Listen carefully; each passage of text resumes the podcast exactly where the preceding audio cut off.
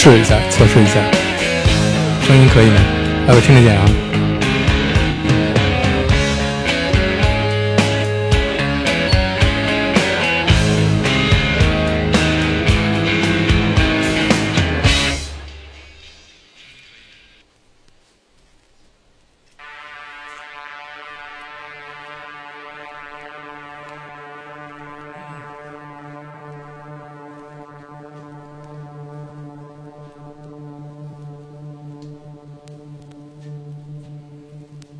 戴耳机吗？好家伙，这声音有点大。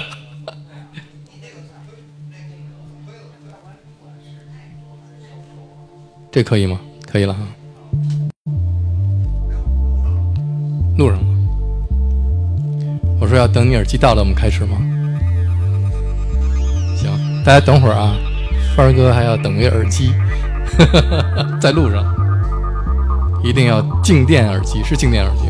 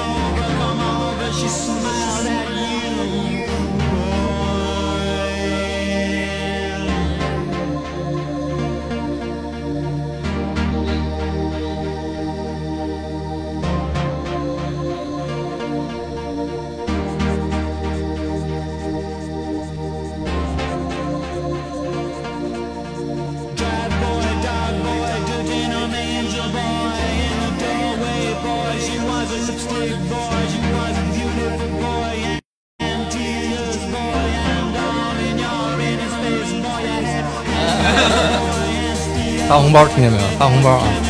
大家在喜马拉雅群里面了，赶紧给翻爷啊！对对，自己给发，谢谢谢谢，给我发了一个。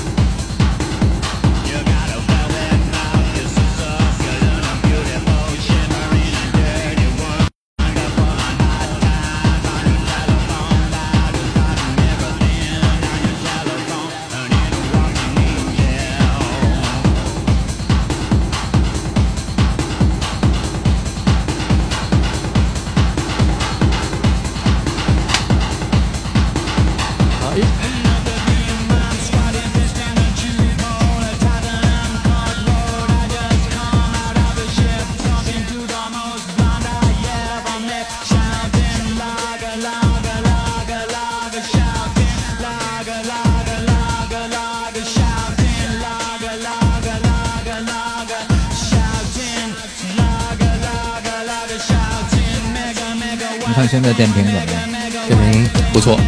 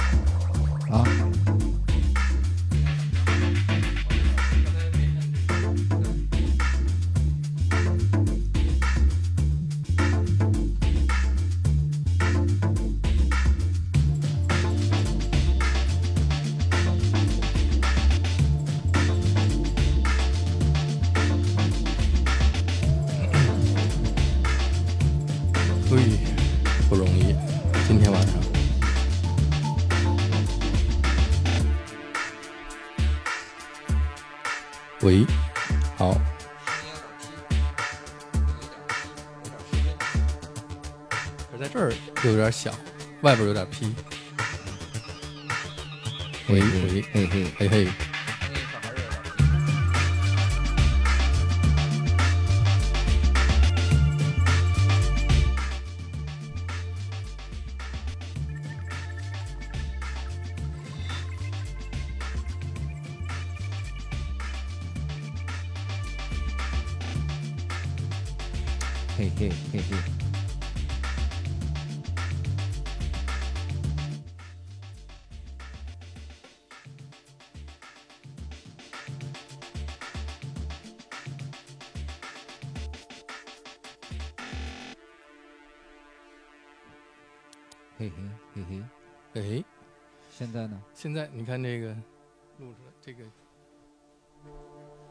喂，现在这样这可以，但会劈吗？听起来还还行吧。欢迎来到九霄的 Vinyl Talk。今天晚上的我的对话嘉宾是中国最著名的摇滚鼓手、装修专家，还有接线特派员单小帆同志。我们现在听，今天直接就进入九十年代了。是。啊，一开始先听的是这一张黄色的黄胶，嗯。这是我呃二零一六年在美国的现在已经倒闭了最著名的那家唱片店 Amoeba。嗯。我我那次我因为我每去每次去 LA 都会去 Amoeba，嗯。走进去一看，正对面放着这一张 Train Spotting 嗯二十周年的纪念嗯黑胶。嗯嗯，我立刻就买了，因为当时这个 Underworld 的这一首《Born Sleepy》对我来说是开启了我的新的音乐时代。对这个咱们也差不多是那个时候认识的。对差不多。而且嗯这首歌呢，其实让我一下就想到了八十八号的清晨。对无数个清晨对对啊，九霄的清晨，八十八号清晨，还有长城的清晨。对对对，是嗯，尤其是在长城那次，当这个马上要进谷的时候，DJ 那是谁呀？我呀，往天上一指，然后雨停了。这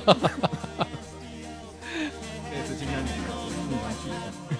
我们先来听一下，这个是 Underworld 在 Trainspotting 电影里面的这一段经典的配乐《Born Sleepy》。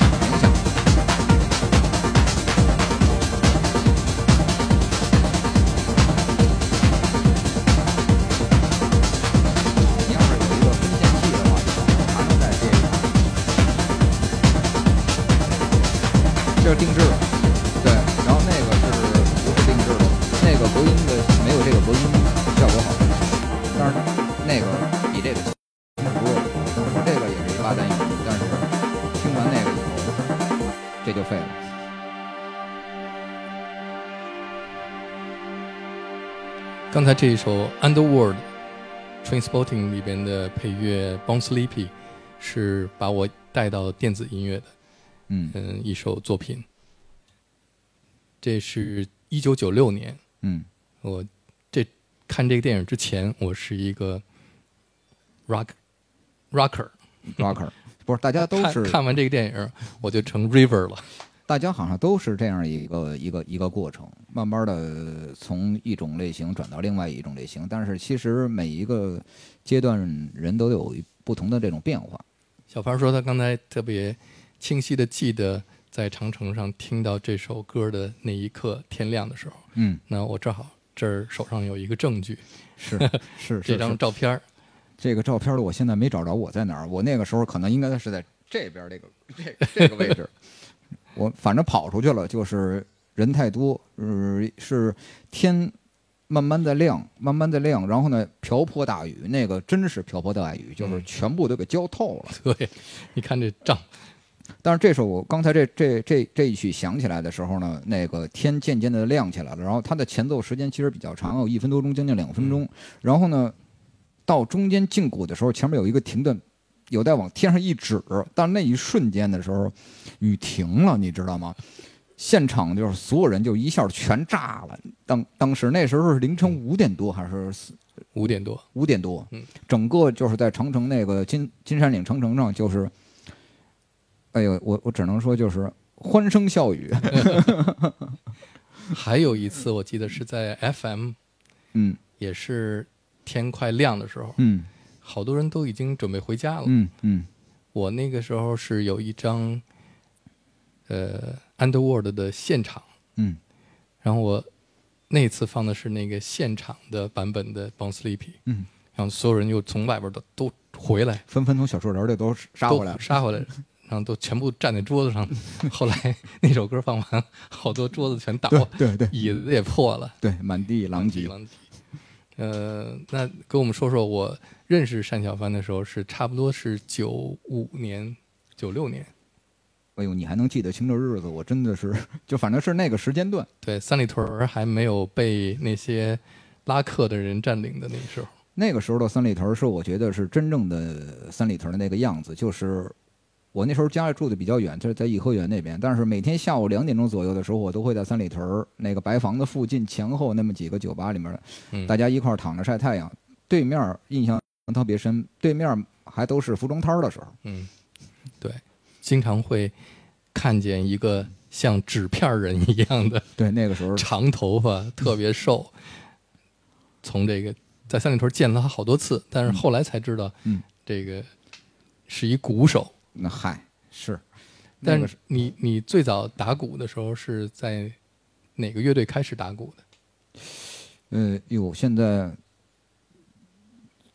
其实要说比较早的时候，应该是感谢那个《摇滚北京》这个这个这个专辑，在那个前后那个时间段呢，开始就是接触到鼓这个事儿，然后慢慢的开始，因为家里那时候还条件还还算可以，就是因为是老房子，所以能在家瞎瞎抡。呃，同样的话，我又通过，就是因为是大院儿的关系嘛，又认识了像周凤岭他们，他们是在另外一个院儿，大家就互相院儿里之间的就是孩子都互相跑来跑去的。他那时候正好是也在弹弹吉他，然后他的院儿隔壁那个院儿呢是总政那个院儿，嗯又认识了欧欧阳他们。然后呢，那个时候就没有一个固定的一个，就是说一定要做做点什么，只是觉得这事儿特别好玩儿。然后呢，通过这个圈儿又认识了一大堆这个各种各样的做音乐的人，因为那个时候好像大家都是一个圈子，感觉都是北京的。那么就是鼓手可能比较少，吉他手巨多。嗯当然了，贝斯手可能比鼓手还少，就就这么一个一个时间段，然后呢就开始跟各种人不同的合作，呃，然后呢正好赶上就是那段时间，就类似于摇滚北京啊什么，呃呃中国火什么，就类似这样的拼盘儿开始录起来的时候，如果要是定义的话，应该算是最早的那个乐队，应该算是，呃，跟高峰那个叫红桃五，那个那个应该算是一个，就是定义上应该是算是最早的。但是之之前之后呢，也是各种人帮忙啊什么的，就是也录了各种各样的那种那种那种歌吧，等于也都是帮忙。那最开始打鼓呢？是怎么开始打鼓的？你自己一个人住的那么远，其实我们现在吧，就是呃，其实我那个地儿吧，感觉是远，但是我那个地儿其实出了不少人。是 我那个你刚才一聊，出了好多都是在那附近的。呃，那个凤岭他们那个院儿呢是在魏公村那个附近，但是是我们院儿的一个分支的一个院儿。但是我本身我这个大院儿里，李彤就是我们院儿的，他岁数比我大。然后呢，我们就老大哥那种的。然后他隔壁楼的也是那个一个做做做乐队的最早受人的吉他手，那福宁。我们都是在一个大院儿里，所以呢，互相都能见到。福宁也比我岁数大，他比我大一届。嗯然后呢，大家多少都会有有一一点儿这种关系或者什么的。然后呢，就是尤其是那个时间段，你要知道，就是刚刚流行完霹雳舞，就是那个时间段，大家都比方上高中啊，那个那那个时间段都是迷过一段时间那那个。就比方说，现在都开玩笑说，像欧哥、欧阳他们都是属于叫霹雳舞转业过来的嘛。呃，然后，所以就接触了很多这这这种类型的这种音乐。当时也没有好像这波里没有没跳过霹雳舞的，对，基本上都是霹雳舞专业的。甚至于像季哥这种季哥那个圈外都是，对对对对对，不是乐手外边的人都是跳对对对对，就是大家对这个方面呢，就有一个特别深刻的一个年轻的一个回忆嗯。然后那个时候就说，那就呃要玩乐队，那玩点什么呢？对于我来说的话，可能就是家里给了点钱，嗯，然后那时候如果买把吉他的话，那么大。买套鼓的时候一大堆，你知道吗？就我我当时感觉是特值，但是有鼓确实比吉他贵吧？呃，那个时候其实对这个都没有一个特特清，比方说四千块钱的话，那时候比方说从团里面找一个二手的一套，可能三四千块钱。嗯那买把吉他呢，那吉他可能是三，也也也也也也就那样。其实对于牌子或者是对于这东西到底是是一个什么概念，完全没有感觉，那你买鼓之前已经会打鼓了，还是完全没有，完全没有？没有，就是凭兴趣，就是觉得这有意思。那是多大？呃，十七，十十十七岁左右吧。就想买那种一套的，嗯，对，但是呢，能你要铺得开的，对，嗯，反正主要是家里地儿大。地儿，一个是有地儿，然后另外一个就是家里主要房子那个墙厚，隔音好，然后然后就拿回来，反正就是也是弄了一套鼓，然后在家里开始瞎打，十七岁的时候是哪年？我忘了是哪年，忘了是我得算，七三点八八几年，九几年，九几年，看底下有着急的，对，我得算。别瞎算。嗯，反正就是有有有这么一个东西了，然后呢就开始瞎打，打完了开始就是瞎打，有老师吗？没有没有。没有那时候开始听摇滚乐了吗？都不知道那个东西是什么。那你可这够逗的。对，就就是因为特别呃特别有意思，就是以前呢，就是我们都会就是呃各种去逛街，比方说会经常去像类似于王府井外文书店或者这种地方，专门有一个小的一个卖进口磁带的一个地方。对，那也是我经常去的地儿。对我印象特别深，就是全部都是那种其他的那种书啊，或者是那种呃国内的这种流行歌的那种那种那种磁带的时候，然后呢，突然有这么一个小的角，有那么若干张，就是放在上面，看着特别精致的包装，然后呢，所有的那种概念跟你平时看的东西都不一样那种磁带，印象特别深。有一张叫 Kingdom Come。啊，Kingdom Come，对，有一个，然后呢是上面有有那种骷髅的那种那对。那种，另外一个呢就是 Metallica 的一一个，嗯，呃，那个时候好像卖多少钱来着，我忘了，十几块钱吧，还是，然后呢就买了一个回去听，当时一下就惊了，因为跟你原来那时候听跳跳霹雳舞或者是那时候听的那个音乐是完全不一样的，另外一种，后来慢慢的才知道这个是什么样的音乐，那你那时候去的是哪一家外文书店？王府井那个，王府井，对东单一家，王府井一家。我我我肯定是奔王府井那，王府井王王府井那块儿，哦，王府井我们二二楼是吧？呃，一楼还是二楼来了？你想我那个我那个时候大家出行都是主要搞公交车嘛，我是从颐和园这边三三二到了那个动物园，从动物园幺零三直接在王府井外文书店门口下的车，就是我是这么一体系。我我们这个住在郊区的，跟你们这城里这种没法比，就是你们可能就是就是那种骑个自行车来回来就溜达了，我这一你现在一一算的话，三十多公里啊，当时在中途外文书店嗯有一盘儿磁带，嗯是一面儿 Metallica，一面儿 AC/DC，原版的啊，有吗？有，就是这张。这是我听听我我看看第一张 Metallica，哎，我那个好像封面不是这个，我在我都我现在印象都已经模糊了。中途卖过的 Metallica 估计也就是这张，咱们听听吧。咱听听啊。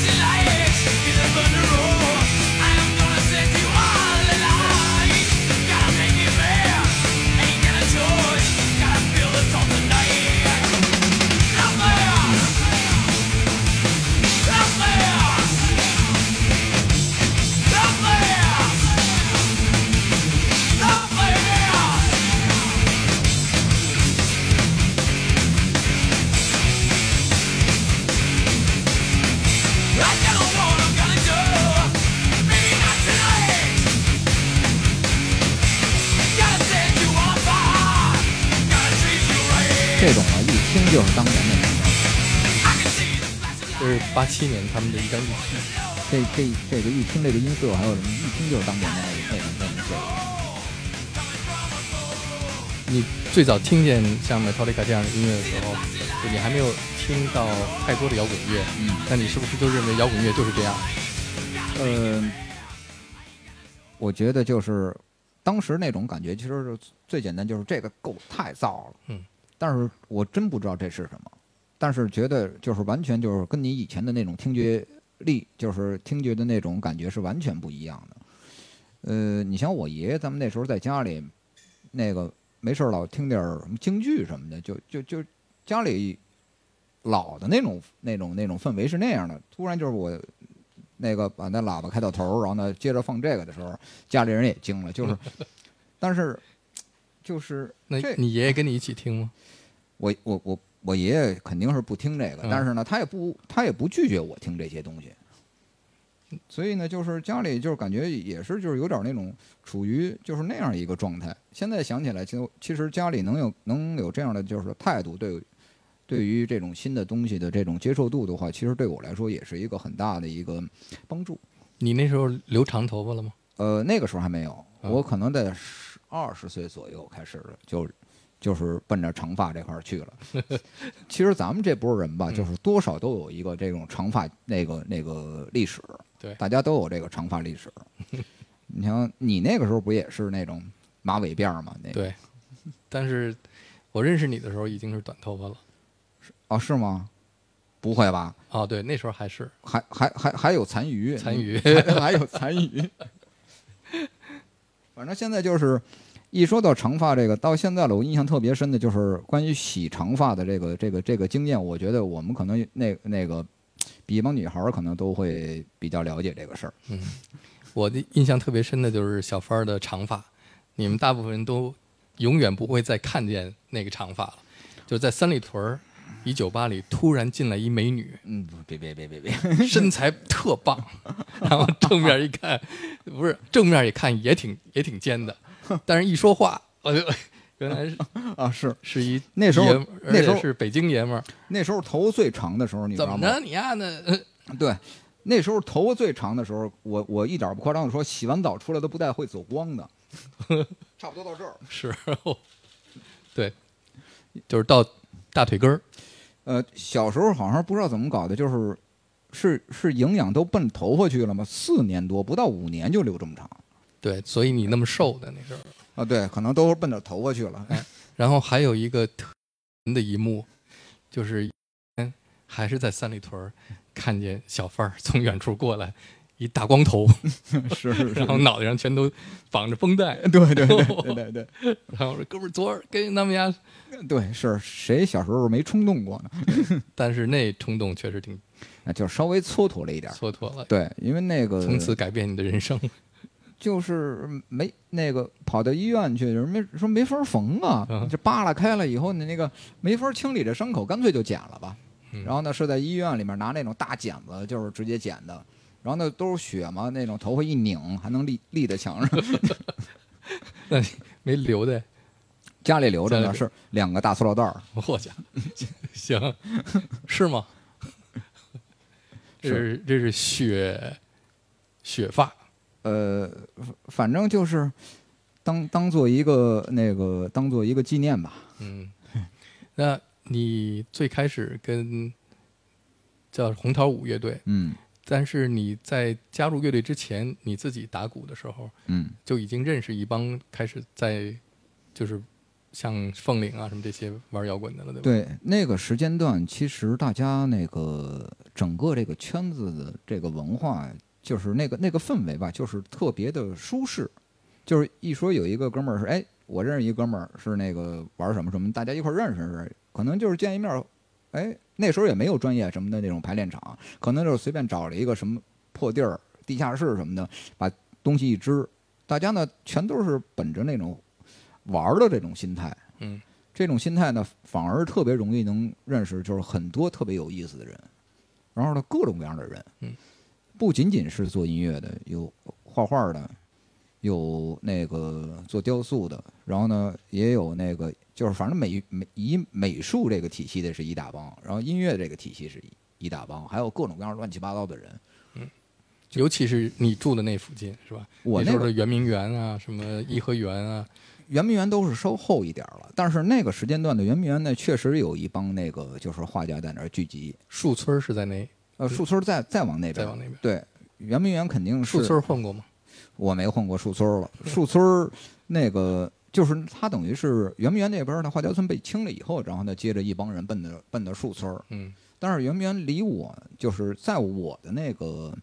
周边吧，它在我的出行那个那轨迹之，树村儿可能就是更往北边一些了。你在最开始学习打鼓的时候，嗯有没有一个目标？比方说你想，呃，因为一般开那在那个时候年轻的时候想学吉他呀，或者是学鼓，嗯，都会有一个音乐的目标。比方说我要玩 metal，我要玩朋克，我还是玩什么？你有没有你自己的一个风格？就是我想，我喜欢，我想我想跟一帮玩 metal 的人玩，或者想我我是打朋克的。没有这么特别明确的这个目标和方向。我那个时候其实，呃，更多的时候是先把会这个事儿先先，就是最最是谁教会你的呢？呃，我自学的呢，还是我也是？呃有有，我现在那个呃承认的老师就是张明义，黑黑豹的鼓手张明义。他正好那段时间呢，他从那个、呃军乐团那边那个出来，出来以后呢，他没有地方住。然后呢，我说我那儿正好房间还还 OK，然后他就在我那儿住下了，在我那儿住了一年。然后他那段时间段呢，就是他那个跟黑豹那个那个时间呢，就是有一系列的，好像是在我赞助吧，我呃顶级的雅马哈的鼓，那时候就在家里摆着。对，那个从八十年代的时候，我们就知道黑豹乐队是北京所有的摇滚乐队里边经济条件最好的，就是他们有什么公司赞助、嗯设备、排练场，嗯，其他的乐队就基本上都是比较野的。所以我就是对于原来我家里是一套那个台湾产的一套鼓，然后呢一下对于鼓的这个东西的认识就一下就就不一样了。然后呢，他们本身呢又是军乐那种那种打击，军鼓的那种基本功的那种打击，呃非常扎实。然后呢，他其实也不知道我，他就知道我打鼓，但是他也不知道我是一个什么概念。然后带着我呢，又去了一趟那个他的老师郑建国，嗯就现在那个原来的那个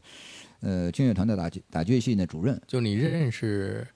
赵明义是因为学打鼓认识的。也是因为跟欧阳他们一块儿混，哦，大家其实学习呢，可能说放在第二位，第一个第一位呢，主要是先先混，大家都喜欢那个那个氛围。你跟欧阳他们混的时候，他们已经有面孔了吧？对，啊，所以他们去排练的时候，我们去看，那时候在侯群他们家，就是啊那个、那个那个那叫崇文门，哎，那叫阜成门，阜成门那个小院儿。嗯，我们那时候呢，就是我就是一个什么呢，就是特别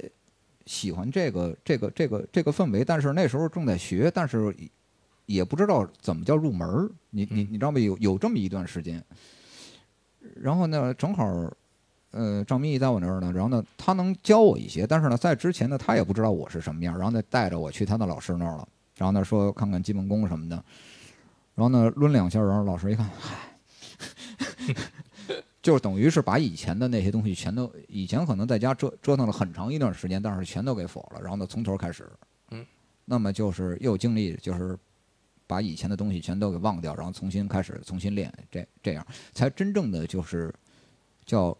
入门了，嗯，然后呢，才真正的说呃能往下能聊到音乐类型了，然后呢才知道就是这个东西到底是呃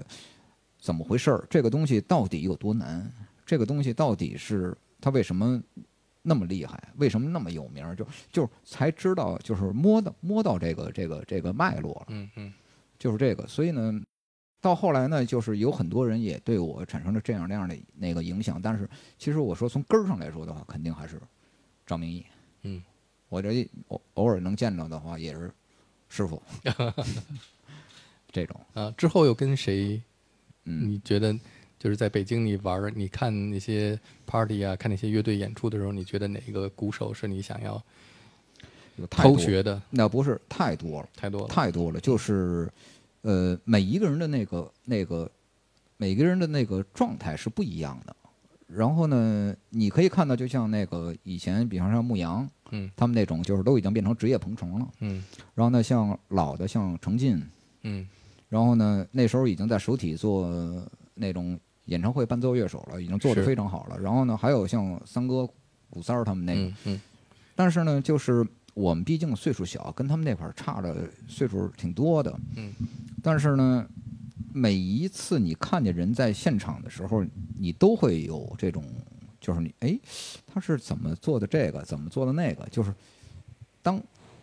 当你没有一个特别完整的一套那个理论的基础支撑下的时候，你会看到就是这是一招儿，哎，那是一招各种各样的招数，就是你在底下呢，就完全是按照那样的一个思路来。所以你也是算是偷学了很多，看别人演出的时候，看别人表演的时候来学这些鼓的技术。呃，我其实跟那个就是，呃，怎么说呢？就是从呃专业院校那那个体系过来的那种感觉是可能是不一样。就是他们一开始有非常那个完整的一套那个音乐理论了，但是像我们很多就是我们那个时间来出来做音乐的人呢，他其实没有一个非常清晰的一个呃音乐基础。那么在这个在这个概念上呢，大家好多都是用这种呃自己能去理解的，自己能去消化的，然后同时呢又能去呃在里面悟到点什么，就那种感觉的一一套方式，然后慢慢慢慢慢慢慢慢，然后呢，当然了，到到最后呢，他又回到真正的最基础的那个理论上，然后呢，再把这个理论再打打碎，再再做另外一次。嗯，现在大家好像就是那个时间段出来的朋友，就是呃做音乐的，好像都有这么一个一个一个过程。嗯，那加入鲍家街四十三号是你的第几个乐队了？我都我都忘了，你这么着吧，你现在给我们捋一下，你都加入过哪个乐队的鼓手？哦，我红想桃五。哦，红红桃五那时候录，然后呢，像呃，怎么说呢，就不叫加入吧，就是大家一起合作吧。有很多，比方说现在好多都不是那个，你要跟戴琴他们有有有有过合作，兽人，兽人的早那期的那你确实是兽人，那那时候绝对是兽人。对，好像有好像有过。然后呢，呃，封江州他们那个苍蝇那个那个，苍蝇你也加入过他们还那个有一有我还录过两首，啊？那时候是我印象也特深，就是呃是那时候你只能打苍蝇的那样的音乐是吗？也不是是忘了怎么回事，然后呢，接着在百号录音棚录音，啊然后呢，然后呢，就给我拎过去了，然后就抡，抡了一遍，我说那个行吧，就就就这样，然后呢，给封建州拿了两瓶红酒，当当当灌完了，开始录唱，嗯。就就就就这种，然后呢，还有像浩瀚什么的，就是好多这种，现在都已经浩瀚也够怪的，嗯，对，浩瀚是那个自觉还是叫叫对对对，就是后来就奔着密宗那块儿密宗嗯念那什么念念咒念经的那种，反反正就就就是那那种的，因为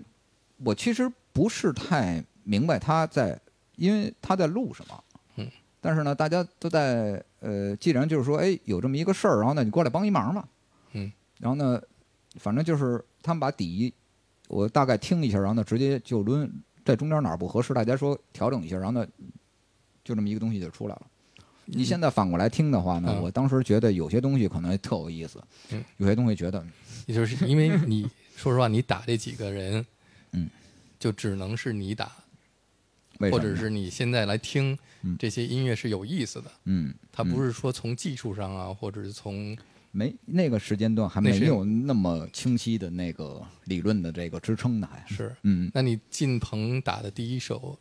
合作就是在棚里录音的时候，你那时候会紧张吗？呃，是因为有很多对于你自己对于鼓这个乐器的理解，嗯，和录音师对这个东西的理解，和主唱对这个东西的理嗯解是完全有时候不一样的。那你给我们讲一个你在录音棚里的那时候比较糗的事儿。糗的事儿其实是这样，就是我到现在也比较理解，就是那个录音师跟我说的，那时候录音是老哥，嗯那时候棚里呢放了一套珍珠的一套那个一套一套鼓，珍珍珠的一套呃，好像是一个那个中中等的吧，一一套红的，到现在印象特别深，一套红颜色的一套鼓，然后知音的镲片，呃，我们家里那个声声音的那个环境啊，嗯就是那种那种，就是你在家里你很习惯，就是呃这个鼓的声音，就是声音是从这边过来的，嗯从你的面前过来了，从你的那个围绕着你的，比方说这个茶是在从它是有这个方向感的，是。但是一旦戴上耳机以后，而且它清晰度一下很高了以后，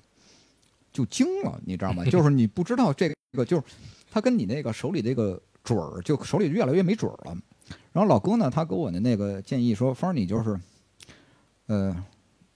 力度一定要大，尽你最大力度去打。他其实呢说的是一个什么呢？他想把这音色做的就是那个更更丰满一些，同时呢要求那个录进来的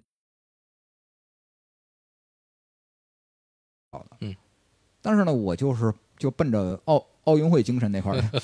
那块儿去了。但是你要知道，就是你一旦要是那么那样的使全力的话，你就会特别僵硬，然后呢准确度会降低很多。然后呢，接着它是一个你越使劲儿越会越会完蛋。嗯所以呢，我可能那个就是抡了好几个小时，那一首歌抡不下来，就是完全就是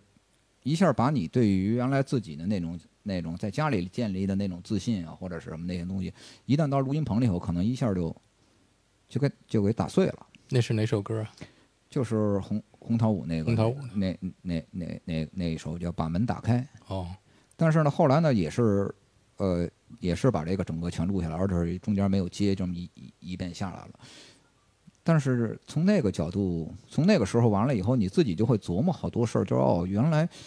是这样的，就是你录出来的声音，嗯，在耳机里听到的，在你在这个房间里听到的，和你出去在扬声器里嗯出来的路过的，嗯，然后呢，在经过呃缩混完了以后，做完压缩、做完电平以后，你会觉得哇，原来是这么回事儿，这个这个声音原来是这样过来的。所以那个时候是你就开始玩电鼓了，对吗？没有，还没有。但我呃我记得在北北京玩电鼓的，算你算是最早的了吧？呃，算是，因为呃，我不应该算是最早的那一波，但是就是说，呃，像罗兰这个体系里面，就是它的最顶级的那个型号就是 TD 那个 TD 十，嗯。嗯，九九十年代末吧，嗯，我就已经搞了一套了。对，就九十年代，我想说的是，你开始进入摇滚乐的时候，不像像窦唯、张楚他们那帮嗯。八十年代末就开始，嗯还是以摇滚乐，完全是摇滚乐为、为这个嗯重要的基础。嗯，你那个时候九十年代进来的时候，已经有很多电子音乐了。对而且呢，就是它跟那个那那一次录音也有直接关系，就是你越来越对对声音的本身的这个东西就有有有非常浓烈浓厚的这种兴趣了。嗯，加上呢，呃，九四那个演出，嗯，九四演出那个时候，王兰他们都去做。做那个那个现场，然后呢，回来的时候在通力的时候买了很多那种新的那种带着卡片回来。嗯那个时候国内是没有这种特别好的这种渠道能能你能听到这个这个这个东西的，包括看到他们拿着看崭新的那个纠正的那个那个那个卡片，然后那个灯灯光打上是金色儿的，就是那种彩卡片儿两片儿，感觉拎出来两块金子那种感觉的时候，你你然后呢一听那个声音，就比方说在宣豪，就是以前那种 club 里面，就是嗯。同样那个那个音响系统一出来的声音就是特别华丽、特别特别漂亮那种的，你会觉得哦。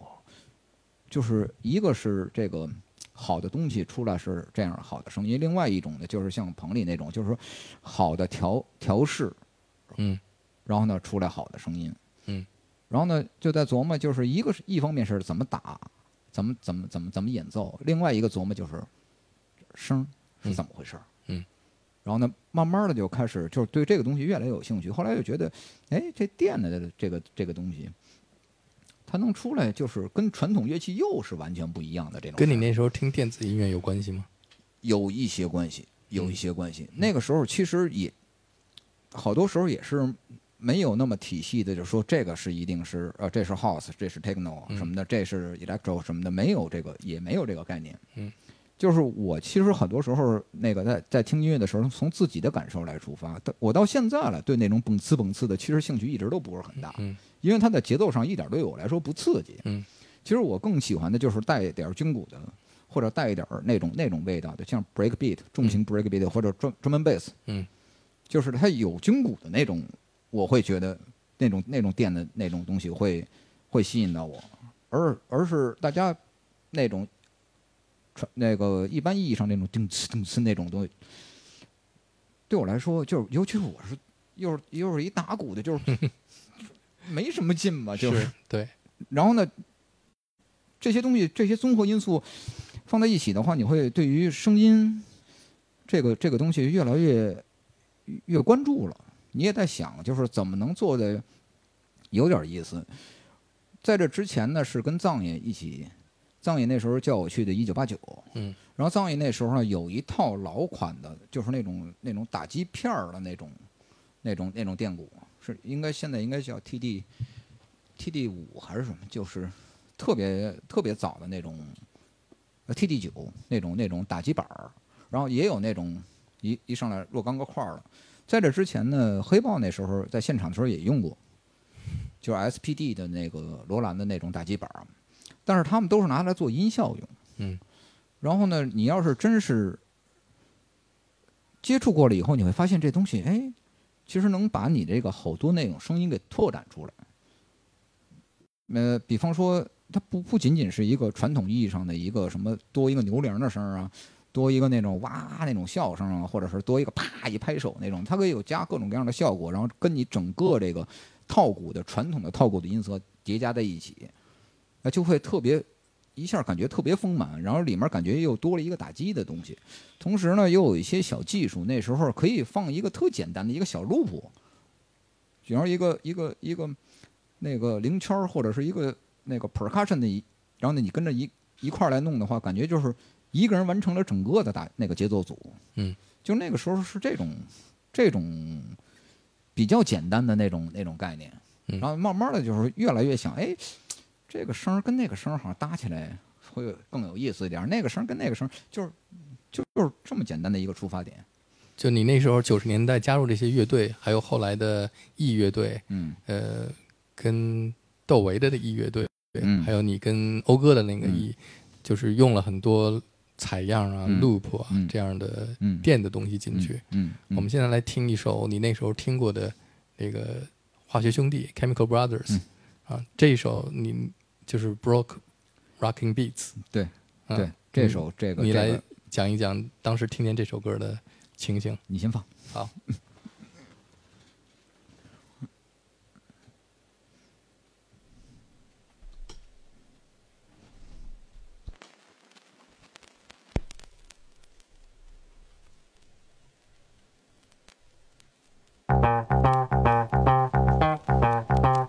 来了，这得喝一杯。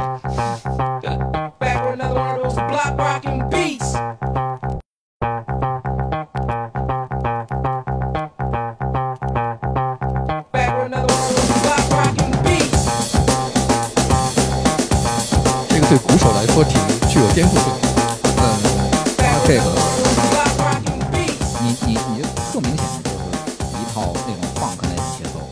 但是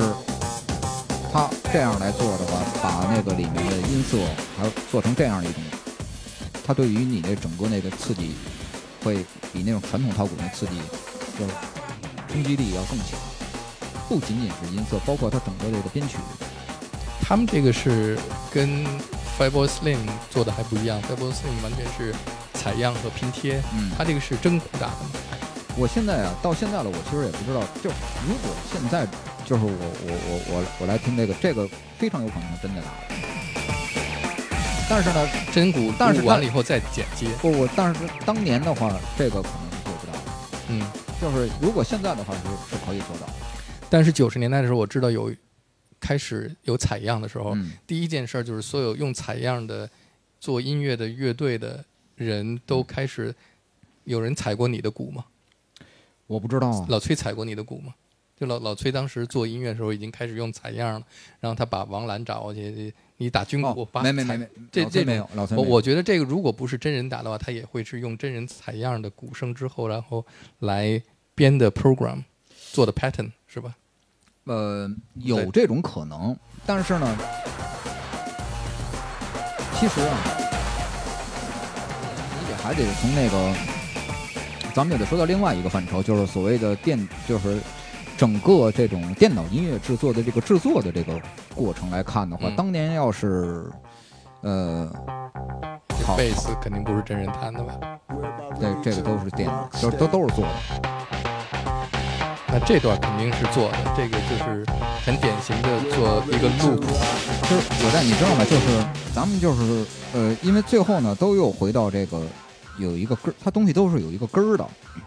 比方说那个电脑音乐制作，最早的话，我们接触到电脑音乐的软件的话，就是要 Kickwalk 九点零，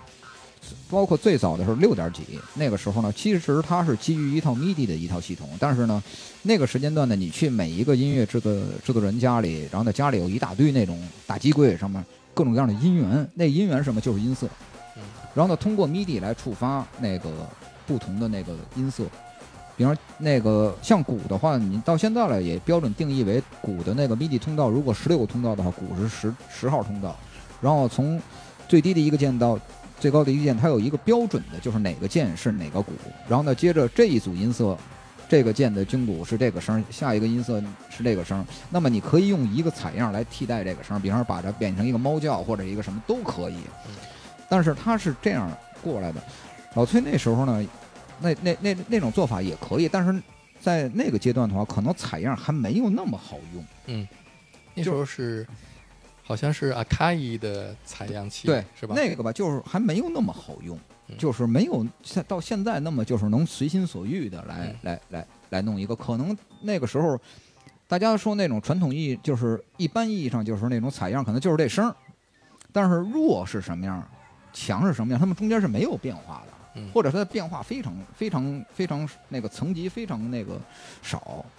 所以我觉得像这种的话，就是还是我我感觉可能还是按按 MIDI 那头来的，但是它它这里面的，你看一个音色，每一个鼓的一个音色的那个强弱的话，它的变化其实不是那么，完全不是像它也像电的东西也用不着做那么做到那那么丰富，特弱的时候带着那种沙袋的声特响一点，然后特强的时候还有那种枪声，没必要，就这声。对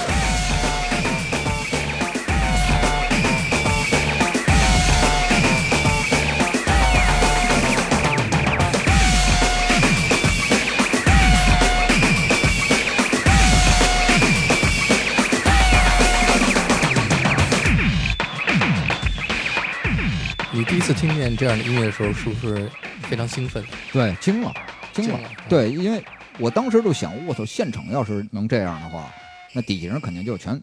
就是全部都卧倒了，嗯肯定是这样的。他的低音还有各种方面做的太，这你其实到现在听也也也也是也是无敌的。就像这样的这样的那种音质，如果放在放在宫体或者放在奔驰中心，全场肯定就花了。你去看过 Chemical Brothers 现场没有啊，没有没有没，嗯。我我是看过跟他类似的一个乐队，就是也是我特别喜欢的 Prodigy 的现场，，Prodigy。对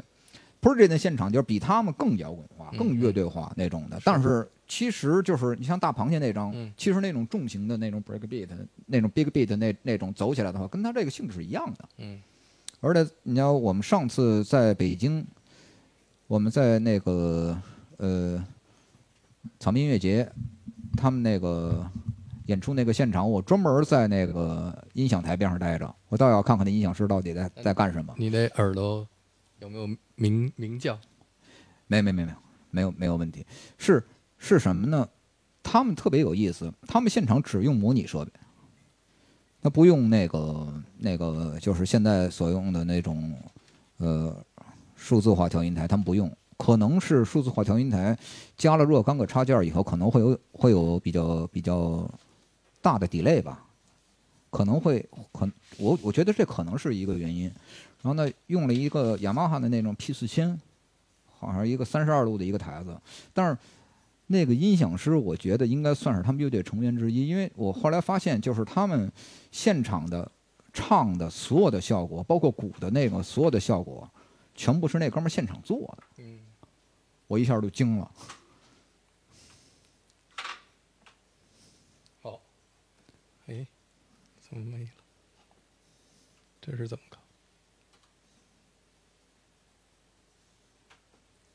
哦，好，嗯，继续。是，呃，这种尤其是像现场能把鼓的声音还原到，就像 CD 里面的百那个七成、八成或者九成的话，我觉得真的是一个挺复杂的一个事儿。尤其是像很多地方的现场扩声，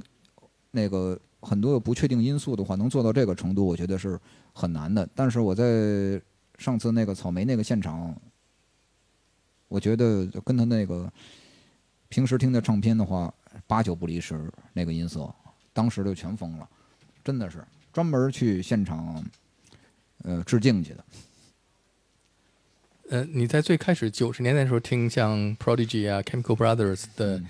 这样的电子乐队的时候，嗯。就是你还没有看过他们的现场，嗯。你那个时候理解他们用完全用和摇滚乐不一样的理念来制作像摇滚乐一样有这种冲击力的音乐的时候，嗯。尤其作为一个鼓手，嗯，你有没有想过，就是我开始做这样的音乐？对当时首先就是给我就是，我后来就是因因为大家那时候都接触了电脑了，然后呢，也开始慢慢的学习这种这种整个电脑音乐制作的这个这个这个这个概念。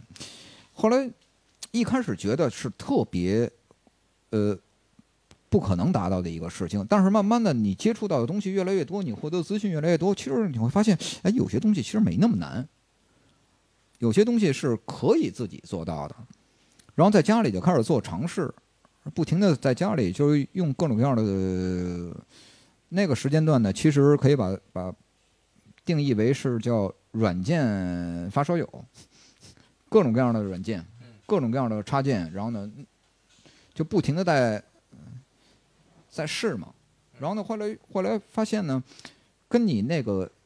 比方说像刚才咱们放的这些。这些东西的声音越来越接近，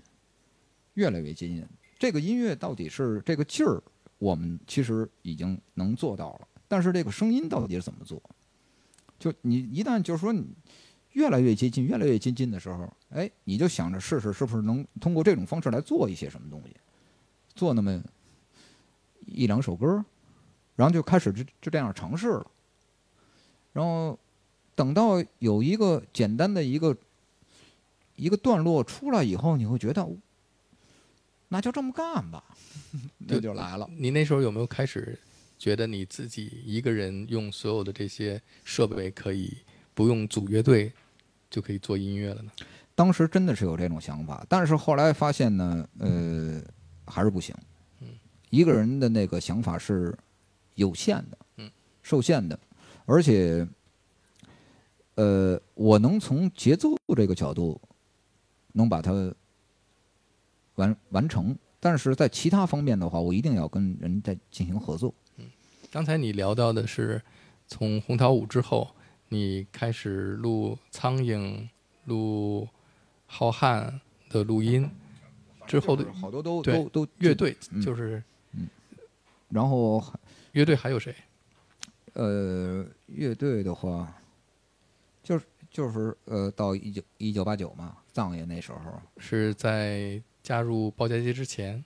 啊、对，可能可能同期吧。然后呢，那段时间还有在跟谁，呃呃，田震啊的一些演出。然后呢，呃，反正那时候乱了，就是那个那时候你乱的。嗯，是一个业，这怎么说叫呃，就职业鼓手，在参加各种乐队的演出，更多于你是一个乐队里的成员那样的身份，对，是对吧？对嗯，那个时间段其实就是一个。可以说叫职业乐手吧，就是那嗯种感觉。但是呢，我其实也没有给自己那样的一个定义。嗯。呃，后来呢，就算是哪个乐队让你感觉到这个乐队是我的？哦那就红桃五这个算算算是一个开始，嗯然后在这中间以后，然后呢，一九八九也是有一个也算是一个阶段，嗯但是那肯定是藏野他们那个带领我们嘛。那讲一讲你跟藏爷的故事。藏野有这么一个时间段，好像是大家都爱冲 party，比方说外交人员或者是那种 party，、包括呃，我们到现在了也有这个传统叫送客乐队嘛，就是所有的 party 就是这些乐队都演完了以后，然后呢接着。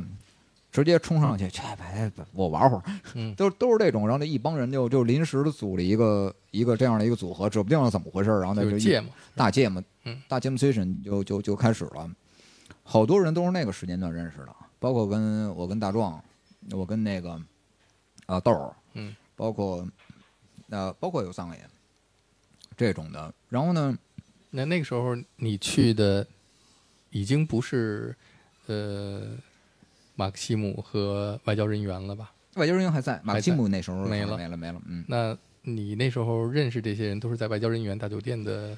摇滚 party 上吗？不只是外交吧，那时候好多地儿嘛，包括是像呃苏珊娜什么的，苏珊娜、大西俱乐部，大西俱乐部都都都可能是啊，哦。对，前后脚前后脚都是前后脚，然后包括到宣豪、白纸坊这些地方，嗯，都是他好像前后也就这就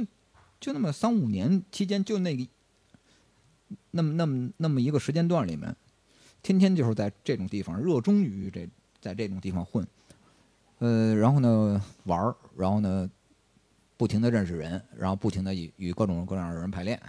然后不停的折腾，然后呢说排点什么东西，然后去就再去另外一个地儿再多多去认识新的朋友。包括跟汪峰那时候也是也是这种这种情况，天天就是我们一开始是在五道口儿，完全是以 jam session 就是玩玩玩大芥末这种性质。嗯，他原来那时候我们看那个整个那个报街街四十三号最最老的嗯打鼓的是刘刚，嗯，然后那那那时候龙龙啊、杜勇啊这些人都在，嗯，我觉得他们那时候整个是一个就是非常好的一个乐队，嗯，整个专业性、技巧，每个乐乐手的那个个人能力，包括整个这个劲儿，就完全是那个不一样的。那时候我印象第特深，就是第一次在宣豪看他们演出，嗯，一下这个就惊了，说哇塞，可以，真可以，就特整，是特别整。然后后来呢，就是也我也是，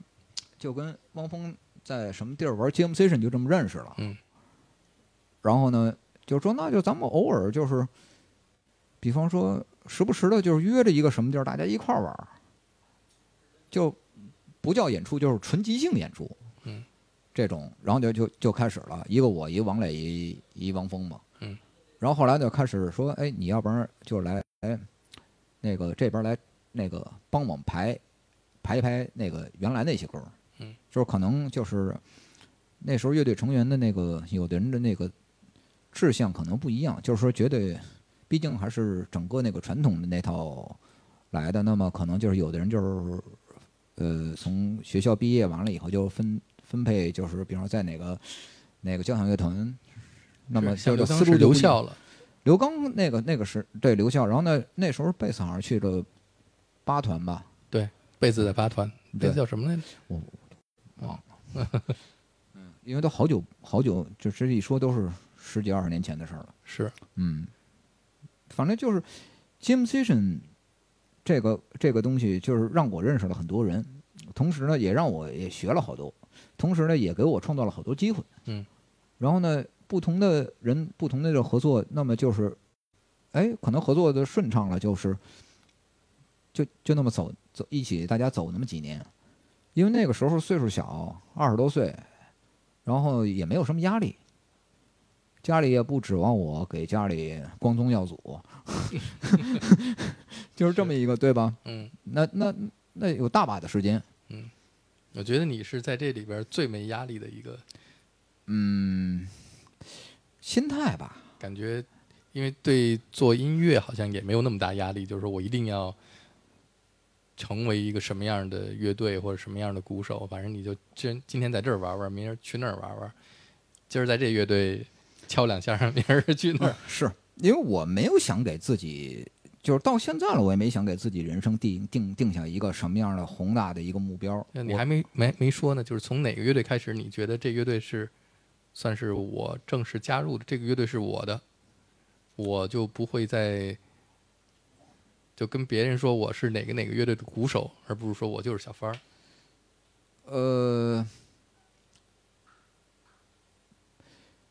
有好几个，就是真的是有好几个，比方说红桃五那个是是是红桃五是一个，一九八九是一个一，九八九，然后呢，一九八九你去之前是谁在那儿打鼓？马和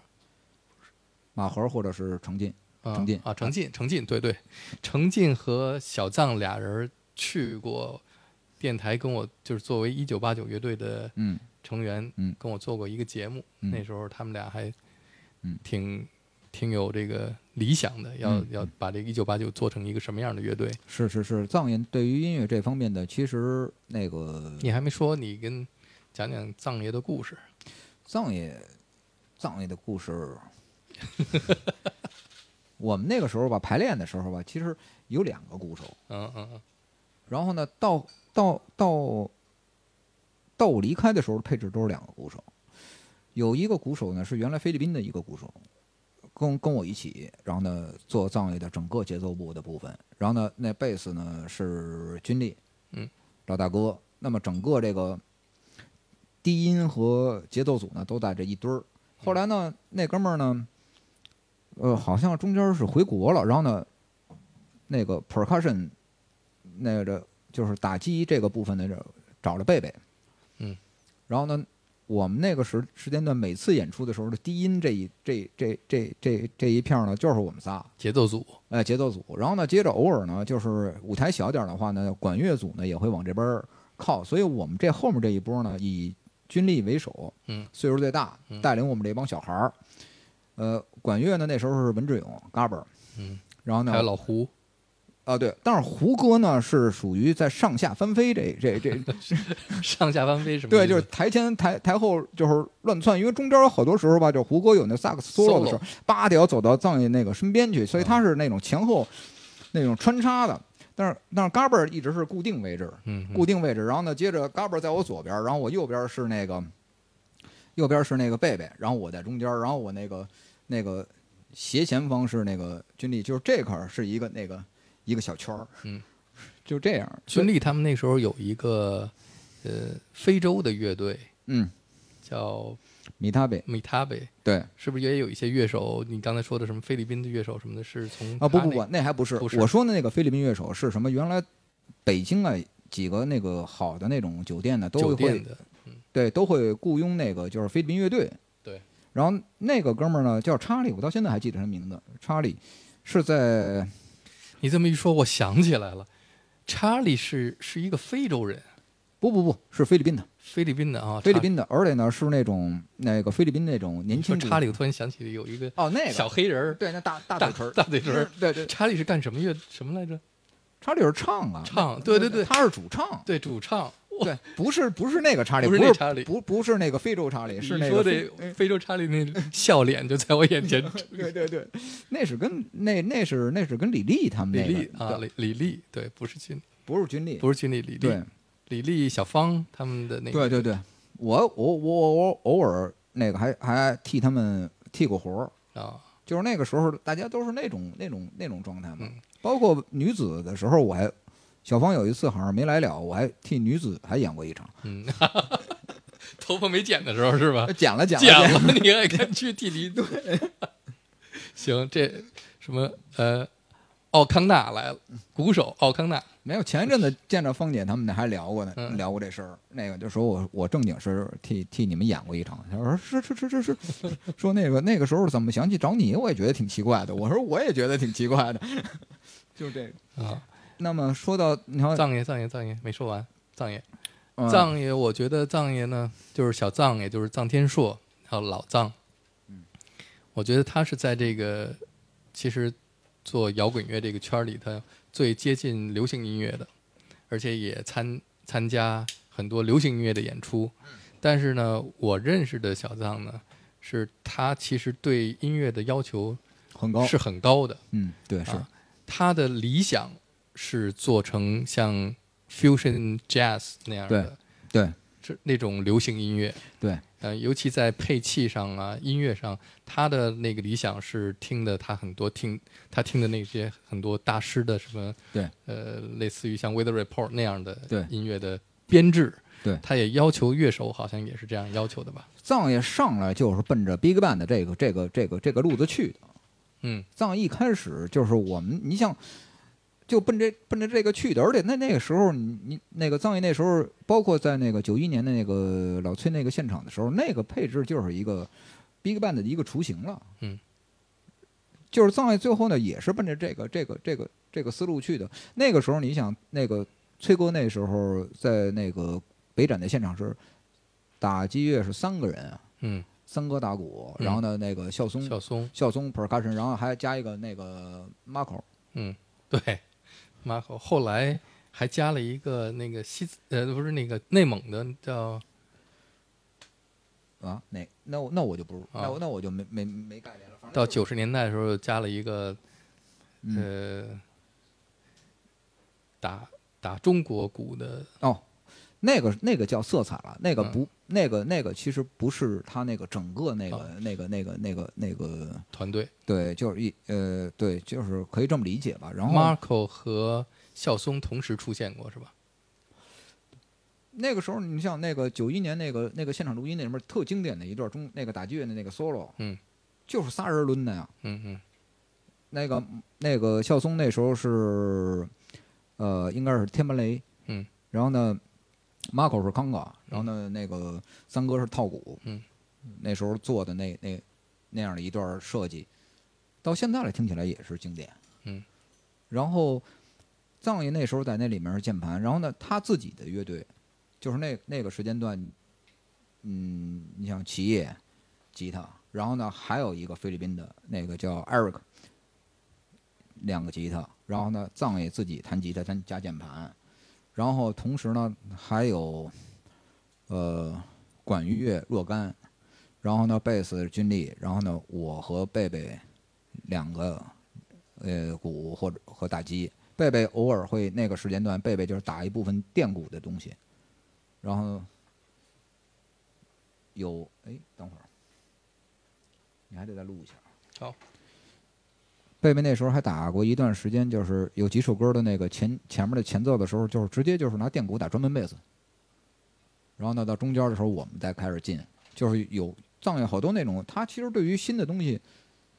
有很有有很很强烈的就是想我知道老崔那段时间有专门贝斯，嗯，藏爷也开始现场的时候他没在他没在那个他最后没有在那个唱片里专专辑里体现出来，但是现场的时候很多东西就是随便的，就即兴的，好多东西都是大大段的即兴的，好多那个中间的 solo 的部分其实没有固定固定好，就是那个小结束，或者是有些地方就就就那么走了。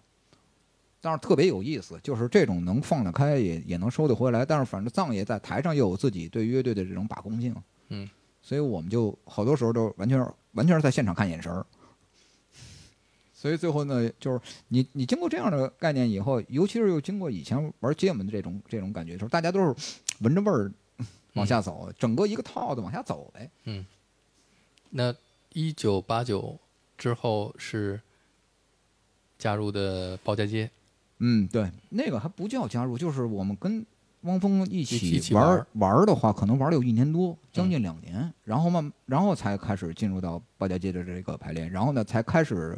到就是包家街第一张的那个专辑的这个部分。其实之前已专辑里面有好多歌都是之前已经完成了的，对。但是我们进去以后呢，就把好多东西原来给改了。嗯，就是原来有些地方是没放开的东西，我们可能一下就可能把这东西打得更开了，然后可能收的地方呢，没有人做的那么精致，但是呢，糙有糙的味道，就是整个到现在听起来的话，因为那个是一个同期录音嘛，也是对我们也每个人也是一个挑战。嗯，那时候那时候就是节拍器一脆，嗯，就是一遍，嗯，有谁出错了，那这这一遍就全废，就就就就这么来的。在包家街时期，你认为哪一个录音是你认为是最经典的？呃，我想应该是有一首歌叫《夜里》，嗯那个、那个、那个、那个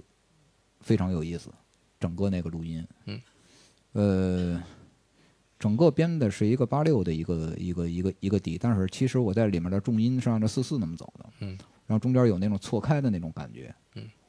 呃，这是一个，然后还有一个是是在另外一个录音棚录的，好像是在旅游那个录音棚录的，叫是一首呃拉丁味儿的一个，本来就是一个完全是那天那天我们在那个音乐学院地下室玩的时候，就是我就随手就这么一个一个节奏，就是溜的时候溜这鼓的时候，然后呢接着呃汪峰就直接就吉他就跟跟进来了。然后呢，整个乐队就跟进来了，我们就一直保持这个，就是一直走了，走了一下午差不多，然后就把这个事儿给定了。然后呢，他特别快就把这唱给编了。嗯然后呢，我们那个那键盘杜勇本身又是一个，那绝对是一个，就是我觉得他的技术还有各种方面，就是那个时候意识也都特别好，就是 The Doors 那种那种路子，他一下就能摸到那个那个那个那个那个劲儿。嗯。然后有一有那么键盘这个部分再往上一一垫，哎，后来大家觉得还行。本来是一开始我其实也是没有对这个东西没有太大的感受，但是实际上在那个棚里面只也是扒一遍，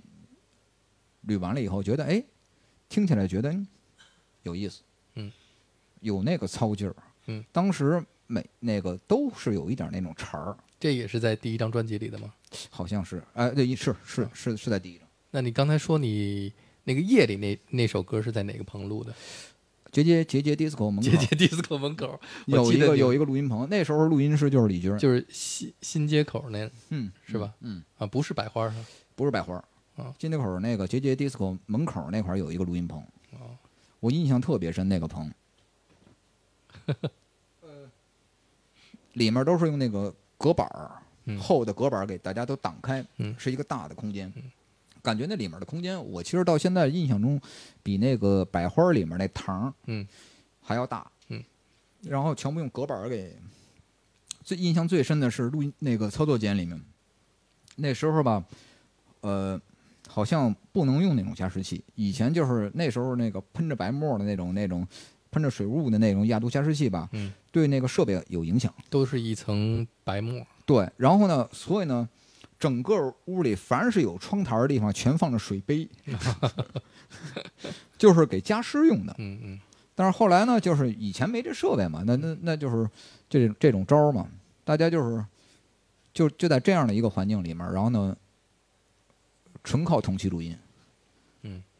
所以我我记得那棚外边是一个停车场，对不对？对，就是一个停车场从停车场上小门儿小门儿进去，一进去里面就挺大的一个堂儿，那小门儿感觉是一个那种仓库的板房似的。对，就是那种仓库啊，或者说是完全是一个，就是跟你你这事儿跟那录音棚没什么关系，这么 一一一一地儿，嗯特别有意思。老的设备全部都是老的模拟设备，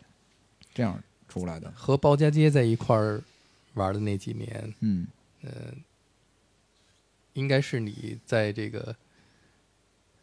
在中国的摇滚乐里面露出的比较多的时刻吧？呃，你一共录录了几张？四张专辑吧，跟包姐姐没有，我就第一张，就第一张，然后我就撤了。然后就撤了。后边是呃后边是那个牧羊，牧羊了。对对哦，牧羊。那给我们讲讲为什么撤了？呃，可能就是我越来越偏往另外一个地儿走了。嗯，大家呢好像还都愿愿意保保保留在一个，就是我我其实是比较玩一段时间，我觉得不好玩了，我就可能就是你还是习惯于那种变化不同的乐队玩儿。对我还喜欢变化，嗯，喜欢变化。呃，尤其是那时候年轻嘛，就希望就是能跟更多的人去不同的人去碰，嗯，就更有意思，嗯。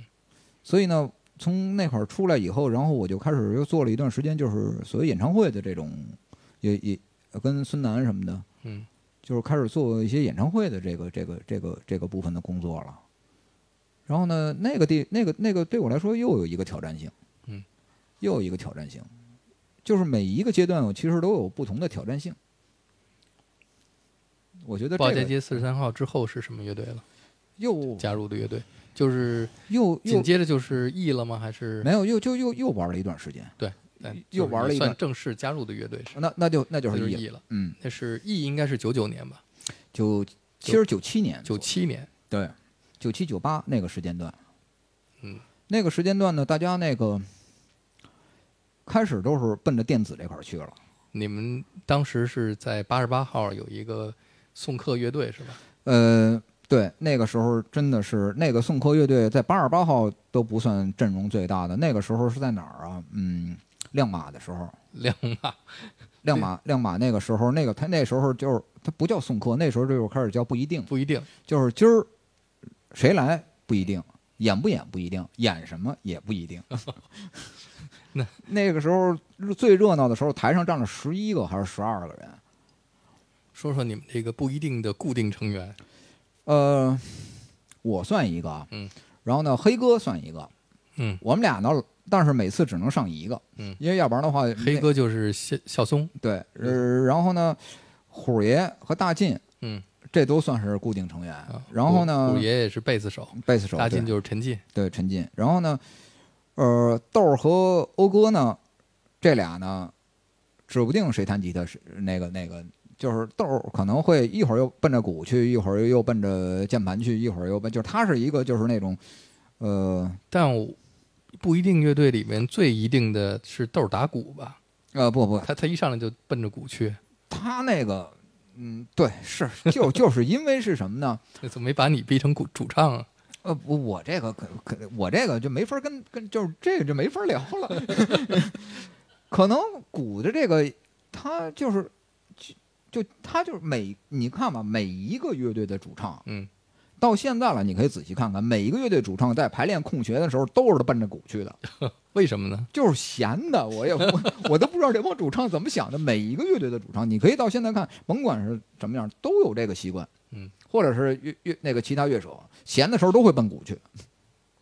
就比划比划，然后呢从从你的专业的角度来讲，你来评断一下窦唯的打鼓。他特别有意思。我们那个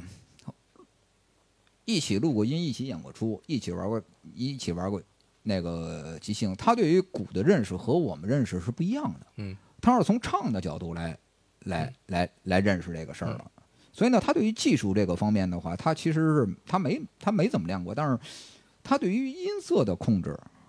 就是哎特别有意思，是有些那个东西吧，还只有他能做到那个，主要是在军鼓这一块儿。不是，就是他对于那个，你看，你看，你要说他节奏多准，不一定。不一定。对，但是呢，他从唱的思路来来来来考虑鼓，和从鼓的鼓手本身来考虑鼓，这个出发点是不一样的。那是不是他在唱的时候，他会觉得这鼓手打这鼓让我唱的不舒服，所以他就他更多的，他不是他，他其实不纠结于具体的节奏，而他纠结的是一个氛围。嗯，他想要的是一个氛围，所以呢，你看他所有做的东西的时候，他都是先从呃镲片的部分开始。嗯，他没有那种，他到现在了，他做那些东西没有一个就是那种节奏特别鲜明的，或者是那那样的，他很多时候是氛围，就是通过镲片的一个松弛的一个一一一一个劲儿，然后呢，接着他把军鼓和贝斯鼓这个安排在里头，让他觉得就行了，然后他再想要一个，比方说这个地方可能是一个特拧的一个一个一个一个 groove 一个律动，那个地方呢，他想要做的硬一点儿。他完全是基于这样一个思路来来考虑这事儿，他跟那个那个鼓手考虑这个事儿是出发点是不一样的。你不能从这个，就是从技术角度，或者是从录音的那个成品的角度来考虑这事儿。嗯，我比较理解的就是他他是对于氛围的这个整个大的这个劲儿，他要求会比较多。嗯然后这个 E 是怎么从一个不一定乐队里边变成一个比较固定的音乐风格啊？你们固定的人员来玩儿？其实就是老这么折腾嘛。那时候都恨不得快变成就是一星期有固定那么几天，就是去各种不同的地儿玩嘛。那么总会有觉得，哎，我跟你玩的比较顺，就是你你你特明白我，嗯嗯嗯，他就就差点意思。哎，他就干脆就是他上来的时候我就下，就会有这种这种这种，就是也是分阶段分分时候的。然后呢，欧哥就给我给我和那个大进打电话说，咱们仨要不然排排练吧。嗯。然后呢，就我们就就找了一地儿的开始就就排起来了。嗯排起来有一天呢，就是豆儿给 OP 打电话说，听说你们排练呢，那我们我过来看看。我们那时候就在那个德胜门那个那那叫韩堂嗯工作室，嗯，就是马军儿那个那个那个那那个地儿排练，一个那种四半四合院那种那种那样一个一个一个地儿，大玻璃那种分那个录音间和那个那个那就在那儿，然后有一次还发大水了是吧？对对对，然后呢，接着说那，嗯，看完排练以后，他也不说话。然后呢，突然晚上的时候给给给那个 OP 打一电话说，你们还，你们你们还缺人吗？说我们已经不缺人了。说你们还缺唱吗？然后他说，啊啊，你要唱啊？说，然后就就就就就开始了。在这之前呢，我们还找过主唱，嗯呃，也不叫就是，也不是刻意的，就是绝对得有一个人声。那个时候呢，那个沈月他们都过来了。哦，这沈月对，啊沈，但是沈月呢，就是还是奔着朋克那个那个思路去的话，哥儿几个是，比方说走了一个就是专门贝斯一点儿的那种，就是劲儿拉的有点长的那种。沈月可能是四小节以后说：“大哥，该进失真了吧？” 我说：“我说别着急，别着急。”就是就是这么一个。那时候 OP 的那个整个对于那个吉他音色的那个处理，还有这种方面也有一些呃不一样了长线条的这种这种嗯这种思路就就是越来越清晰了。嗯，大进也是，就是整个那种那种劲儿，大家都是好像虽然也有偏差，但是基本上往了一个方向走了。嗯，豆儿可能是觉得，哎，这个呃那个那个阶段好像是意思比较对。嗯，那么大家就一块儿，然后呢，接着到现在了，其实一直也还在一块儿。你们还排练呢吗？现在都不需要排练了，现在直接开始录呗，直接开始录。因为现在录音技术已经已经已经非常的方便了。嗯我们再说到刚才哈，就是你们刚开始组建这个 E 的时候，我记得你们的第一场演出是在九九年在 CD 咖啡，嗯，那一场，上半场是全部演 Bach Psychosis，啊，是，那跟我们讲讲那个是豆儿进来以后来，你们开始呃听 Bach Psychosis 的音乐，然后去排练的吗？扒他们的歌。嗯，我我等会儿啊，你看看还还走着呢吗？呃，豆儿其实就是走那个大家一块儿搭在一起的时候，豆儿一上来就是直接哼一点什么旋律，嗯但是呢，那个旋律呢，它一下能就是它是一个就是一下能走走到你这个根儿上的一个，一下能给你点点对主题了。好多地方就是东西不确定，但是那个意思、那个劲儿是绝对是是对的。然后他得给我们建议，让我们听一些这样的东西。我听这个东西，听这种东西听的比较少。大进呢，那个时候是，嗯，King Crimson 什么的，就奔着那路子去的。呃，欧哥呢，还是那个时间段呢，好像是也是奔着就是类似于像 Japan 什么，就这这这这种，就是，但是我跟他们那块儿的那个走的那个那个那个那个感觉不一样，我还一直到了很久，就是很长一段时间，我才把那个思路从呃就是单听技术或者鼓这个这个概念里面抽出来。有一段时间，我是特长时间就陷在那个那个那个那个里面，呃，所以大家就开始就说，那就与其说那么听，还不如就直接扒那么一两首。然后扒那么一两首的时候呢，就会发现我们这边儿那个人数又不够，就是吉他、贝斯、鼓三个人，他又没有办法完成整个那个 Buck 那个整个这个这个部分，所以呢，又加上了张健还有郭亮，嗯，两台键盘，嗯。然后呢加上文文文志勇小号这样的话呢，整个这个这个东西就丰满了，嗯，然后呢，大家就开始就是觉得这个他们本身那个 Buck 那个那个那个音乐做的有特别有意思，跟我们那个时间段听的所有的那东西都是不一样的。嗯，他对于节奏的部分，还有对于其实你要细听的话，里面有好多小细节，嗯，特别有意思，有有制作的成分，但是也有很多那种那种那种真实乐器录音的那种成分。然后呢，大家就把这当成一个玩儿，就玩儿起来了。玩儿起来以后，然后呢，就有这么一场。但是他那个就是一两张嘛，把两张的里面那个剪开了以后，就是拼成了这么半场的东西。然后呢，豆儿呢就是按照就是按呃，它完整的是按照那个原原唱那么唱的。嗯。然后呢，那个时间段呢，就是真的是就是很严格的按照小节那么来的。哦，那个时候大进的一部分是在弹贝斯，但是还有一大部分的那个贝斯是浩坤儿。嗯就等于是那个时候算是北京就是最折腾这这这这这波人弄了一个那个小小小团队吧。你们那时候舞台上有有这么多人吗？俩贝斯，俩俩键盘。有啊，大进部分有部分是弹湘琴的，哦，然后呢，前面 Buck 就是这样，哦在在那个 D 的时候出的时候有一个小插曲，嗯中间儿一一个部分的时候是豆儿那个前面这个部分是乐队在那儿走着，然后呢，它中间有一段唱，然后直接就进那个一段一段那个间奏，中间有一个停，在这个在这个唱的时候呢，他一直有一个手里有一个小鸡蛋那 shaker，、嗯嗯那种 shaker，中间一停的时候呢，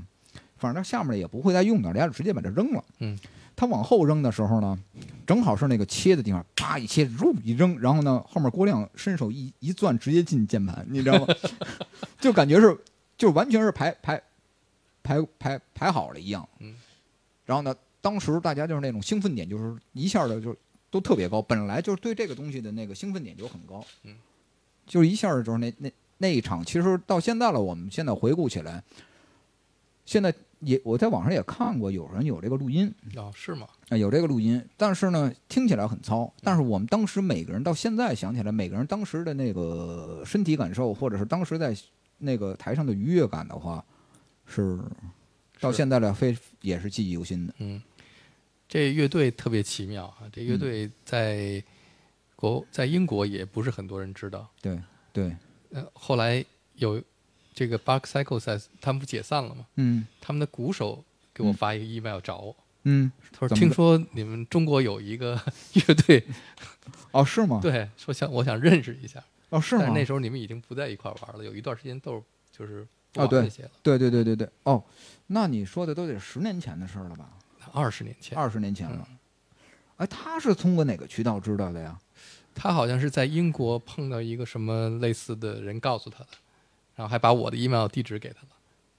然后啊，那人怎么知道你跟我们有关系啊？还是就是就是就是这个这个这个有点儿错对乱，你知道吗当时？我一看这 email 说我是 Bug Cycle Sense 的鼓手，我想认识，我还以为来找你们要版权的呢。我说没没有，我说他们就就演过一场。他说我我想认识认识他们。嘿，我好像问过豆儿，还是问过你们的谁，好像就说没兴趣跟他认识。那这个肯这话肯定是豆儿说的。对对，挺扫兴的。对，是哦，那我那我那，哎呦，太有意思，这个这个真是就是有缘分，有。其实我们到现在了，就是我你你现在说起这个，我现在脑袋里立刻就回能回想出来那那几首歌的那个结构，我大概现在都已经能、能能想到了。嗯就当年你们排《Size》这几首作品，在 CD 咖啡首场演出的时候，作为上半场演出，嗯然后下半场是演你们这个 E 乐队的那一张第一张专辑里的好多作品，对吧？幻听，幻听啊，幻幻听里面的好多对作，对对于你们创作幻听有什么样的帮助？嗯，bug 那个是一个成型的一个东西，然后幻听呢，它绝对是一个我们自己有感而发的一个东西。但是你要说中间有什么关系，他们俩是没有关系的。嗯但是在可能就是以我的角度来考虑的话，在于氛围的那个、那个、那个、那个理解上，是，是是是有有有那么相通的地方，然后在就是吉他或者是贝斯这个音色的部分，尤其是它 Bach 里面 Bach 这个里面有很多就是它不是那么强调音头的那个作用，很多地方是把音头给做做做弱了的。嗯，那么整个让让吉他或者贝斯这个其中有在某一个位置的时候是那种感觉是成片的，嗯，很很很很松弛的那种那那种劲儿的话，跟在幻听里面有一些呃有一些段落里面是是用了这样的手法的，嗯。但是它也就是就我的角度来说的话，我所嗯、体会到的更多的还就是氛围，嗯而不会是它那个具体的就是到什么越剧啊，没没没有这些部分的借鉴。对，因为那个时候 E 乐队幻听那张专辑里的作品嗯。是第一次在中国的这个摇滚乐的作品里面是特别注重氛围，是是。啊，呃，这个部分呢，其实我们到那个时间段在做幻听的时候呢，呃，那时候在在儿艺了，嗯，就在儿艺录音棚，我们把那个儿艺那个小棚啊，差不多霸占了得有一年，就每天就恨不能住那儿了，下午两点钟雷打雷打不动的，就是在那儿排练。呃，大棚呢是金少刚，嗯，少爷他们在那儿，然后我们后来就是就觉得那地儿是应该是一个就是就是已经定义为半个家那个那那种地儿了，然后他就录音呢，也就是在那个金寿刚那大棚嗯。做做的这个录音，在这里面呢，其实豆儿那时候呢，在录音的期间呢，也给少爷拿了一些这种参考的这种唱片给少爷听，但是我我其实有一个直接的感受，就是少爷整个在录音的前期收声的时候，他其实已经有一个打算了，嗯。有一个部署了，然后才能造成就是能录成一个就是整个一个成品是是那样的。你要有好多小细节，就是我到现在想起来特别有意思。嗯用的是一套雅马哈的那个 recording custom，呃呃 Maple custom，呃对，呃 Maple 的一套那个就是特别好一套那个雅马哈的那个鼓，那个鼓的那个声音的那个润度特别好。我为了想找那个那种松的那种那种那种军鼓，我又专门找哥们儿借了一个枫木的一个军鼓。那个时候国内就是这种打击乐的乐器，它没有分的那么细，就是那种能能细到某一个鼓或者鼓皮什么的。我专门为为了这个还做了一些调整。把这鼓架好了以后呢，少爷开始在里面儿就开始就调这个整个鼓的这个音色。嗯，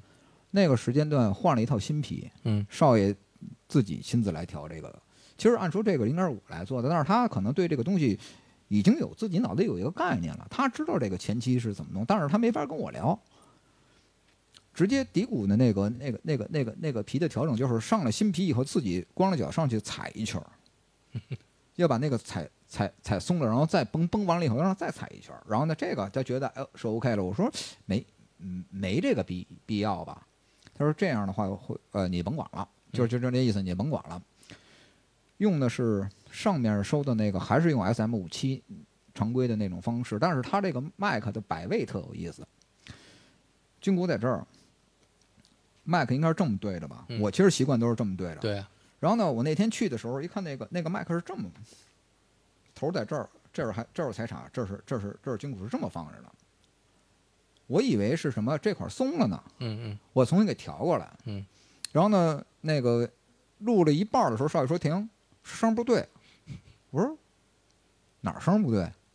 因为我不知道外面是什么声儿嘛。嗯，过来一看，让你瞎动，他又是又是这样。他我后来才明白，他可能是这个这个这个位置这么横着这么来收的话，他带着整个这个圈儿的这个声儿，又又带一点儿那个彩插的这个声儿，他想把这声音做得更松。嗯，可能是是这么一个一个一一个考虑。我当时我那时候对于录音还有这个这个前期收声这个技术，我是一知半解的时候，嗯我还觉得有什么区别吗？嗯其实这好多那种小细节里面就会体现出，就是每一个就是工工作工作的那种细致程度和那种经验。嗯，然后最后出来那个整个搜出来的那个那个部分，在前期听的时候，当时是觉得，嗯，是是是那意思。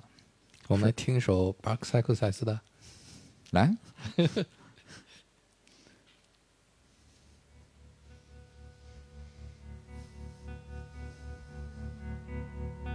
还记得吗？对下面直接进场。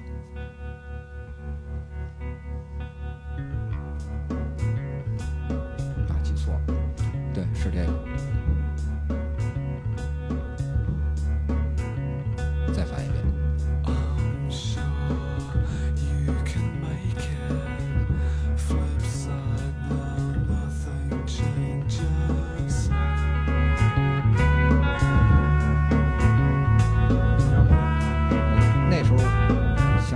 是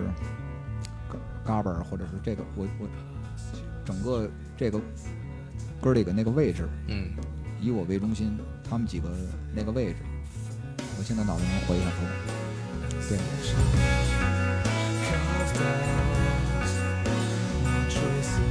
得都是那时候还用一个呃小叫什么，那个喇叭那个喇叭那个喇叭那个喇叭，然后呢，他自个儿还画了一幅画儿，就是那场演出的？对那个喇叭呢，他原来排练的时候手举着，但是现场的时候，我专门找了一个那个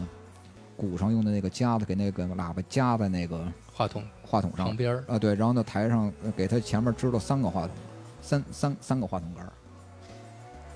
到现在了印象还特深。然后专门下午去买了两两几束百合，嗯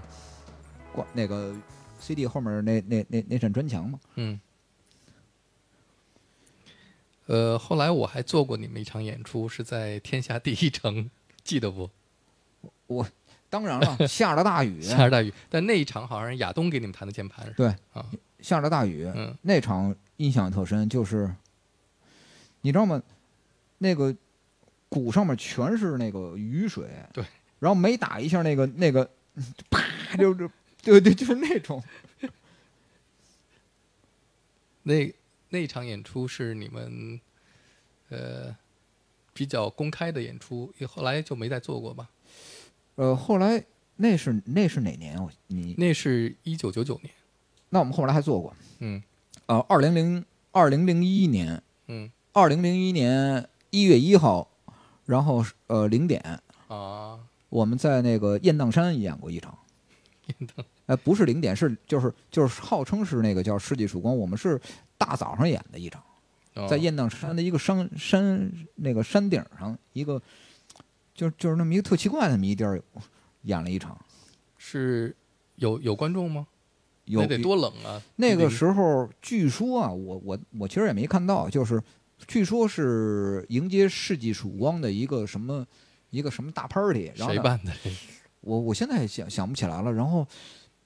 说他那个山顶上那个此时此刻呢，可能还有个一百多对儿什么集体婚礼什么，就是一个特奇怪的那么一个局，我也不知道怎么回回事儿就对去了，而且那个地儿呢也特奇怪，就是你你知道就是雁荡山那个地儿吧，冬天的时候在山上是巨冷，嗯。而且它在一个那个说是山顶吧，但是四面还环着那个那个山，就是是一个那个山山坳里头，嗯，那个风吧是一会儿从东吹过来，一会儿从西吹过来，冷到什么程度？我在我那个我让那灯光在我那个鼓周围摆了七盏大灯，转着圈儿烤我，就是那种最大个儿那种那种那种射灯照着我、都不管用，就冷到这个程度。就是他们那个豆儿后来跟我说，就是手第一首歌的手都没拿出来，就是都差点摁不住。我们来听一首幻听里的歌，好吧？好，哪一首？你随便，你你你你定吧。我比较喜欢这一首《丰收货》。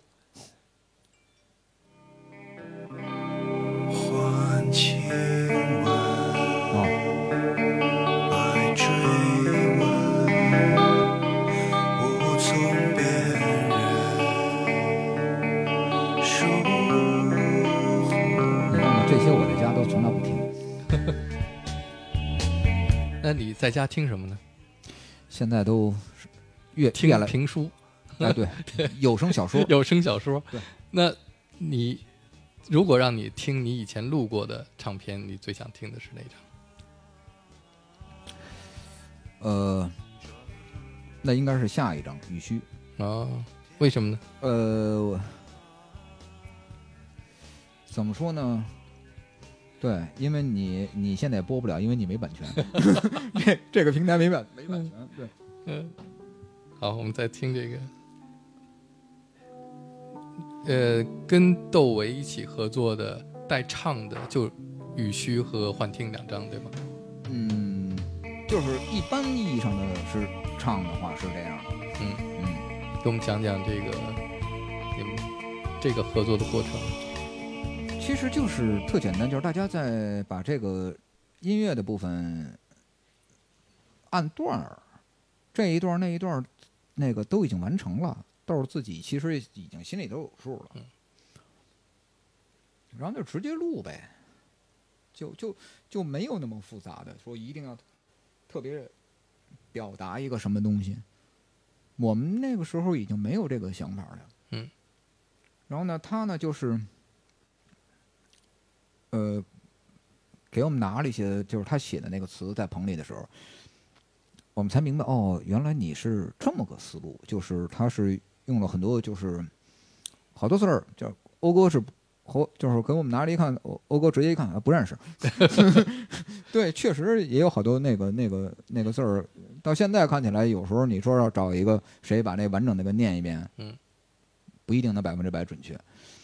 嗯、他是故意找这些字儿吗？它其实那个字里面都是有意思的，嗯每一个字里面都是有意思的。然后呢，每一个东西，他那个时候其实想的比我们想的，他他其实是好多东西是我没想到的。但是这个呢，这个就是一个就是他这方面的，我觉得是他的优点。嗯，我们大家一起合作，在音乐这个这个部分的话，其实旋律还有各种方面的话，大家都觉得是没问题了。然后他要在词的这个方面。它有另外一个考量，我觉得是一直都是属于在加分的这个，这个好多呃人在一起合作的话，嗯，合作的时候可能就是有时候不能呃就是互相谦让谦让谦让，或者是呃妥协，那么好多人在一起合作的时候一直处于一个减分的状态，但是我们恰恰有些时候呢一直是处于在呃加分的这种状态。那从你跟他合作的过程当中，你觉得他为什么什么时候开始觉得他不想唱歌了呢？因为在这个时候，这个时期，我觉得他还是非常想，呃，就是比较享受他在乐队里边当一个主唱的这个角色。他到现在了也没有就是漠视就是这个角色，只是他更多的可能不想成为一个就是传统意义上那种歌者、歌手，可能是这个概念了。但这个东西是不是别人给他的？是他自己想做什么都可以，但是还是一个在像《幻听》这张专辑里这样的一个比较完整的，跟一个乐队吉他、贝斯、鼓和主唱这样的一个角色和位置。你要是缺少这个，比方说像后来的，我们现在聊聊那个你们在做的《监听间》这张嗯专辑，嗯，是怎么开始？这是应该是在雨虚之后他再加入的，也不是，就是大家就就就只是什么，就是大家就是各自玩了几年以后，各自现在没什么事儿，那就嗯嗯嗯再玩点什么呗，嗯。就很简单，没有没有什么，大家就是一块儿吃了个饭，然后呢说，要不然再录一张，这个监听间这个概念是谁的？哦，监听间是跟我们之前录音已经呃都不一样的一个一个一个出发点，就是你像幻听和雨虚，它还是传统录音。呃，我从录音的那个载体上说的话呢，幻听那个录音机用的是索尼的三三四八，那个时候那个那那个机器号称一百多万，那四十八轨的数字宽磁。到了幻听的时候，就变成 Tascam 那个嗨八的那个那个那个三三三台机器连在一起的 ADT 机了，还是数也是数字的，但是那个时候就开始就是从进口的台子到录音录音那个载那个那个介质都已经纯数字化了，嗯，然后再到那个就是监听间的时候是纯电脑化的一一一个一个方面了。监听间的整个前期的话，全部都在那个 Logic Pro 里面完成的。嗯棚里面那时候现在都在用的通用的都是 Pro Tools，直接把那棚里面的给拆了，我都。那董东东他们那个棚，为了这事儿，差不多一年没接别的活儿，和里边里面跳线都给拆了。嗯就就是 Pro Pro Tools 那个编辑起来有自己的那个那个那个东西，但是在 MIDI 还有这种方面的话，肯定还是 Logic 最好用。我那时候就是自己带着自己带着那个每天去的时候，自己带着那个触摸板儿，嗯，还有自己带着一个 U 盘，然后自己带套那个之前把那声卡全部都接好了，因为 Pro Tools 好像不支持那个时候呢。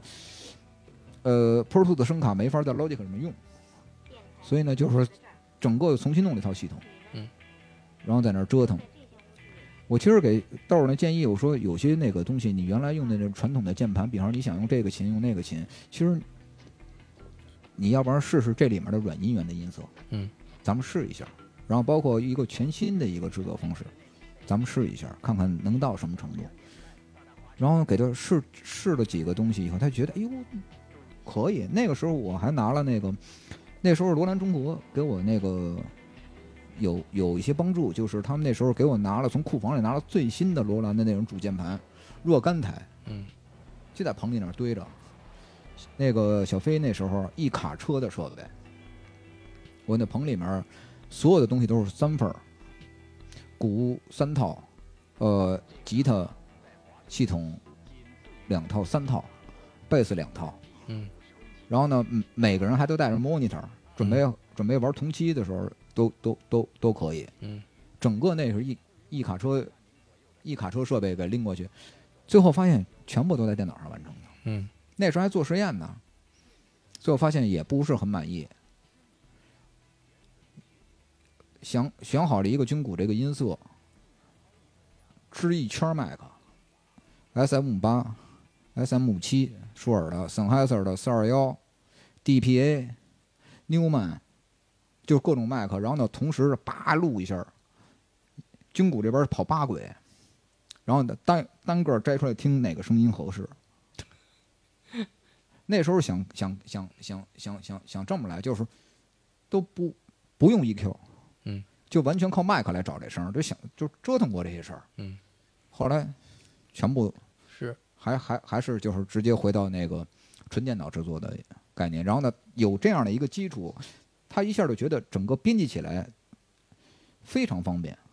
你想把这段儿和那段儿之间对调，这块儿要转个调儿，或者是这边儿要高点儿，那边儿要低点儿，或者把这块儿和那块儿两边儿互换一下，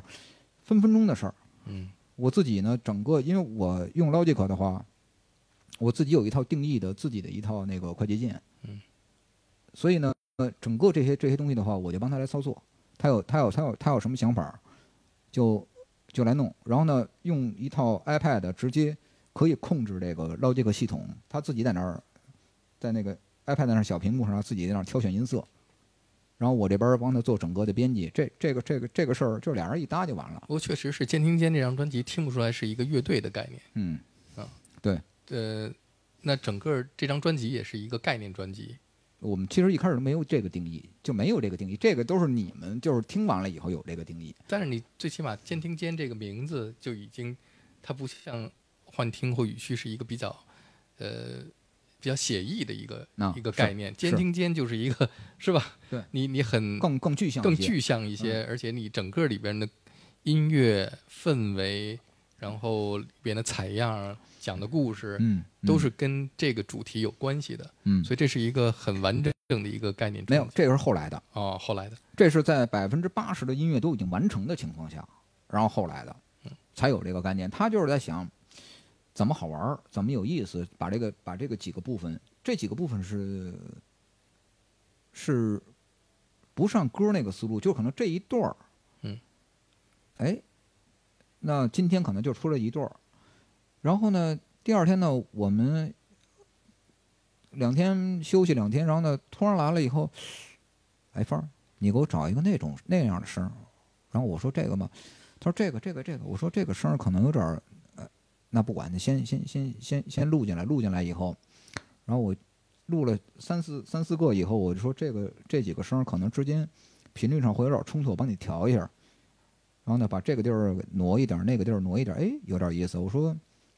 你想是一个往哪边走，而他也没想法。然后呢，就是叭叭叭就这么录，可能这一段儿可能就半个小时，就哥几个就一块儿的把这半个小时的一个东西，然后最后可能就裁成一个五分钟的，嗯这可能是一天的工作。然后第二天呢，可能上来就是五段动机，一人一个就就有五段动机就出来了，然后最后这五段动机呢全给废了。你知道吗？就是那个时候监听间那个那个那个，就是这整个这个要录出来的话，可能有三十多段东西。嗯然后最后呢，就留了这么这些是比较统一的。嗯音乐上留下来以后，然后呢，他就在想有个什么，他在说那，我说那你唱点什么？也在棚里试过，嗯，试完了以后呢，他自己觉得也不满意，嗯，然后最后呢，偶尔有一天好像就是他跟那个罗浩，嗯然后呢，就把这个呃译制片儿采样这块儿就加在里头了。然后哎，觉得有意思。嗯然后呢，跟现现有的这些东西呢，有些地方有冲突，那么就做了一个筛减，一个退让，可能是呃筛筛掉哪哪些鬼，可能就这个东西这个这个采样的声音就更更清晰化了，或者是怎么怎么样，或者让它做的更模糊，就这主题就有了。我还以为译制片采样这主意是你的，因为你老就是开这种玩笑，尤其没是这个吧，其实可能就是我到现在都记不清，就是当当时就反正每天大家就就就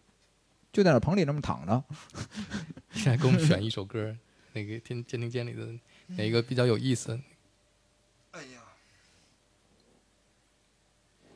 那就太平间呗。讲一下这首歌你们的故事，你先放吧，太平间的故事。你先放吧。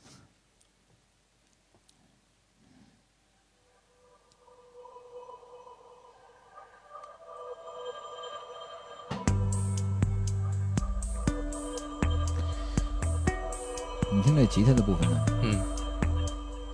吉他部分是大进的想法。呃，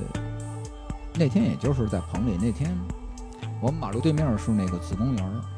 好像是，哎，对，是 OP。呃，三四点钟的时候说有点有点饿了，然后呢，接着跑那好像是买了各种干儿啊什么的。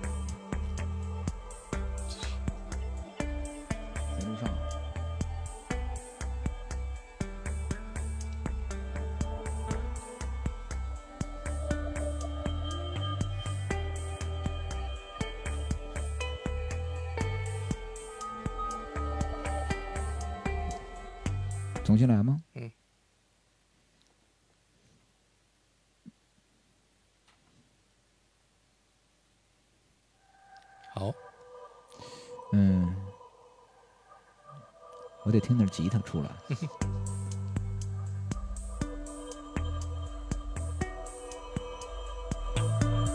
嗯，是，就是这个。那天录音的时候，好我我记得好像是这样，就是 OP 去对面那儿买了点什么干儿啊，什么那个炒肝儿，呃，不是炒，就是那种零食，各种各样的零食，那种清回民的那种吃的各种肉那个肉干儿什么的，然后呢回来一边嚼一边在那儿聊。其实主要是聊天儿，聊着聊着天儿呢，大健说：“哎呦，有这么一个。”我其实一直把这一段儿，我说大健你是奔着傣族那边儿 西双版纳那那那块儿那个那个劲儿走的。一开始其实没有说是按照这样的配器来，就是把这这一段单独给录下来。然后我在里面，在那个 Logic 里面开始试着录进来的是一个干的声儿，我在里面加一些这种效果。效果其实原来这里面是这个吉他里面是有一个 delay 的，嗯。然后呢跟着这个这个节节拍这么走的。一开始这个 loop 也不是也不是这样的一个底，后来呢就是觉得要闹腾，你觉得也是，就是弄得过于欢乐了一些，然后呢想把这个劲儿往下压一压，包括这这这这段很欢乐，这块儿呢，就是扬，就是这一块儿呢是搭了好几遍，最后最后筛出来的。这个呢，这就是一个，其实对于每一个就是做音乐的或者做制作的人，其实我一说这种，他们都能明白是一个什么样的情况，非常简单的一个一个就制作过程。它没有一个就是一开始说我一定是有这样一个主题，我整个这个东西就奔着这来，没有，大家是是完全是那么碰出来的。嗯，原来的那个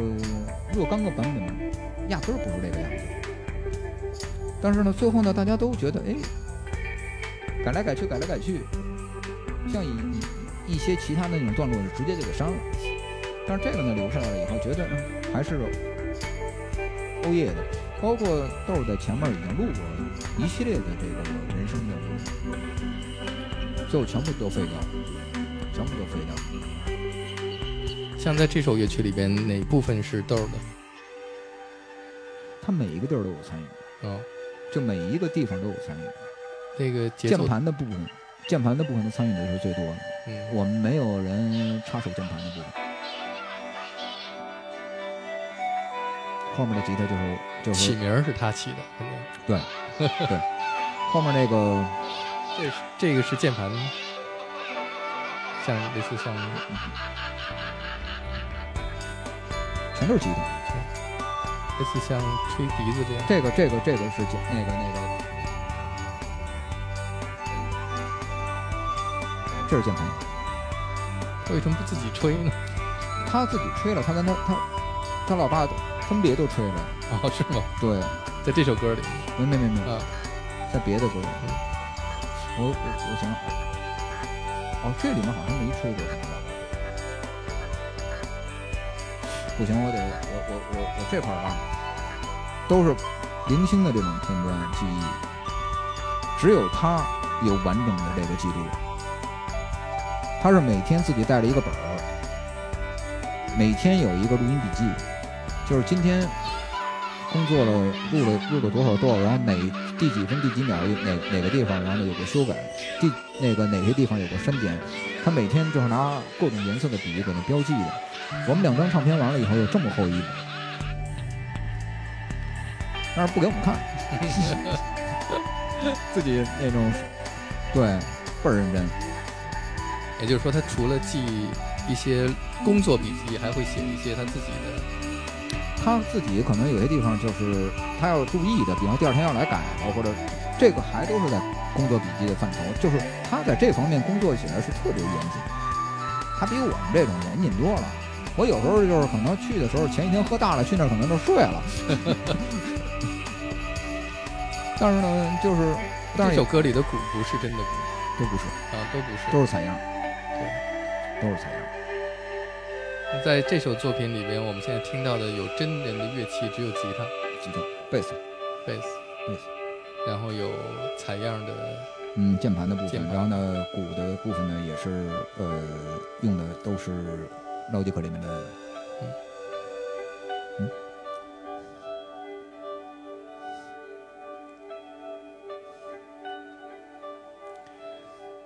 那下面我们来聊聊你跟讴歌的这个乐队 E，这个嗯 E 跟那个意的区别是什么？是怎么会有你跟欧哥的这个 E？是因为豆儿不唱了，离开了乐队，然后你们俩决定自己继续延续这个？这个吧，其实怎么说呢？呃，我们那个时间段，豆儿豆儿不想就是他对这个这个方面已经兴趣不大，大家就说那就各自玩各自的呗。但是我们我们自己还有一些那那时候留的一些动机，我们想把这个东西再完成。那时候还说找过一一段时间，就是唱，后来觉得也不合适，大进呀，中间自己唱了一段时间。然后呢，正好那个时间段呢，也有个机缘巧合，我们那时候就签在华纳了，华纳中国。然后呢，签华纳中国的时候还有窦唯在里边，没有已经没有了没有，啊。就是我们三个嘛。然后呢，后来呢，大进的中间呢，呃，就是有有可能公司有这样的这样那样的考虑，反正说大进也不合适唱。然后那时候还跟我们说安排各种各样的人去唱，然后最后呢就变成我们俩了。嗯。然后呢，又加上那个那时候宋科，呃，集体我们就又又从华纳那边集体转业奔了太和麦田，跟着老宋，然后呢就这样。然后在太和的时候，然后呢，接着我们就完成了这个这个纯电子的，就是全部都是一个另外一个概念的东西。就是在之前的那个幻听和雨虚那个时候，还是乐队化的这个东西。然后呢，加上那段时间，就是我把电鼓这块儿这套东西都那时候都买了一整套，包括那个呃，在美国订的那个玻璃的插片，到现在来也也也也没人用过。但是但是那东西现到现在也就找不着，那牌子可能都倒闭了。那种透明的亚克力玻璃做的，跟插片一样的那种大小的那种尺寸的那种电插，嗯，也都有了。然后呢，整个呢就是按照 MIDI 化的，还有 loop 化的这样的东西，我们就开始做了一大堆这样的那个那个怎么说呢？那种动机。嗯。然后呢，欧哥呢在里面把吉他的部分，还有一部分的呃键盘的部分完成。然后呢，雏形出来以后，然后呢觉得有意思，然后公司就开始就说那就把这张专辑完成吧。然后我那时候我和欧哥合那个找的制作人郭亮。然后呢，有一大部分的东西呢，就是郭亮在郭亮的那个家里呢工作室完成的。我前期呢，那时候那时候住望京嘛，前期的时候基本上我在家里完成了百分之七十左右的你前妻是谁啊？前妻住在望前期的工作。哦，嗯，对，我们来听一下这个，其实那个呃，在这是在两千零三年，对，二零零三年，呃，在我的节目里也嗯介绍过这张专辑，而且还在那个时候三里屯九霄也做过一个演出。演演出对，嗯，我们来听这首《地中海》。哦，啊，对，这女生是谁来着？龙宽，龙宽。哦，对，嗯，这首歌，我们来听听龙宽主唱的 E 乐队的零一专辑当中的这首作品，叫《地中海》。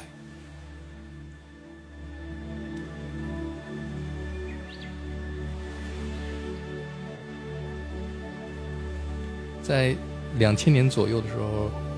嗯，lounge music 特别流行，down tempo，咖啡地沫儿。咖啡 demo，这首歌就是完全咖啡 demo 的感觉。这个呢，其实也是奔着吕克贝松那个叫《Big Blue》那个电影，嗯，就是那种碧海蓝天，嗯，就奔着那个劲儿去的。这里边的鼓是你用电鼓打的吗？呃，其实还是做的，还是做。现场的时候是会用电鼓打。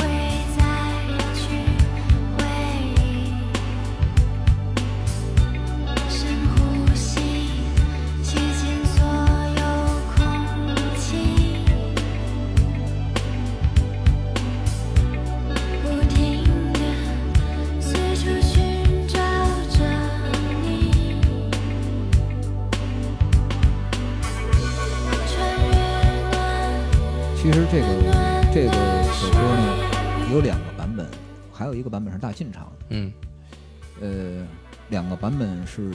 两个完全不同的，就是就是味道是不一样的。嗯呃，荣宽这个呢更符合就是这种咖啡对半儿，对，也就是更阴柔一点吧。嗯，呃，大进那个呢，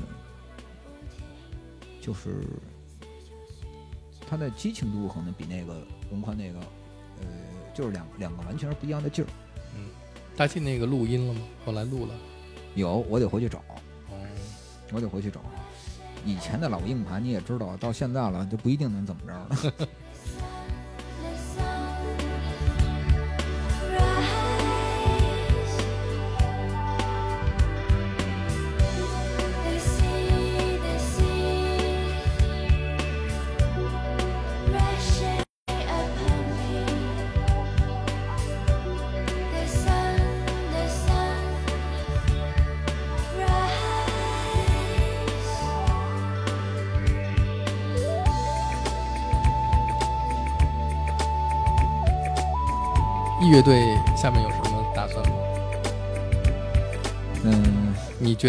更想做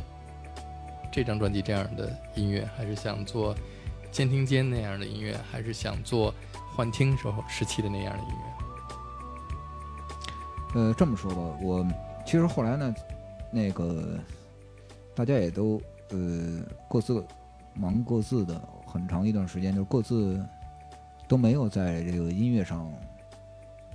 就是像我吧，还有包括大进什么的，好多时候都忙别的一些事儿，包括欧哥欧欧哥一直在做电影音乐这个方面，每个人的那个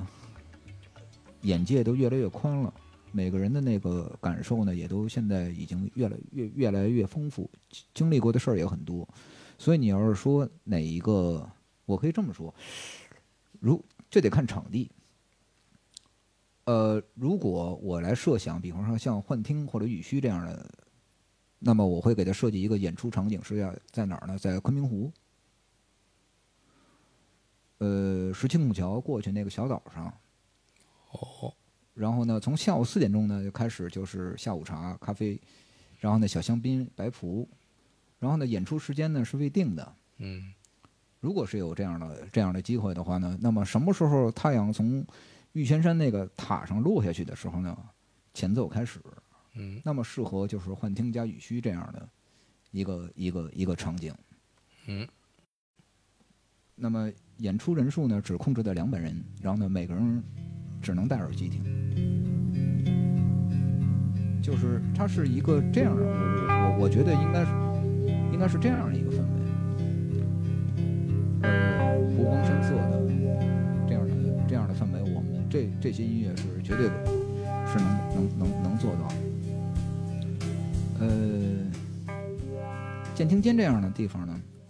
得去太平间。呃，不，监听间的这样的地方呢，它适合在室内，嗯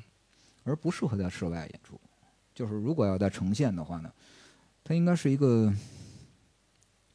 就是声场都调整过的一个密闭的一个空间，而且灯光呢不会很明显，可能呢大家呢都都是在一个 LED 后面这样呈现的，它更多的是一种这样的一种氛围。和平才。然后呢，像那个电子的那个，就像地中海或者是像电子这个这样的这样的这个这个部分呢，我觉得就是对，就是一个这个。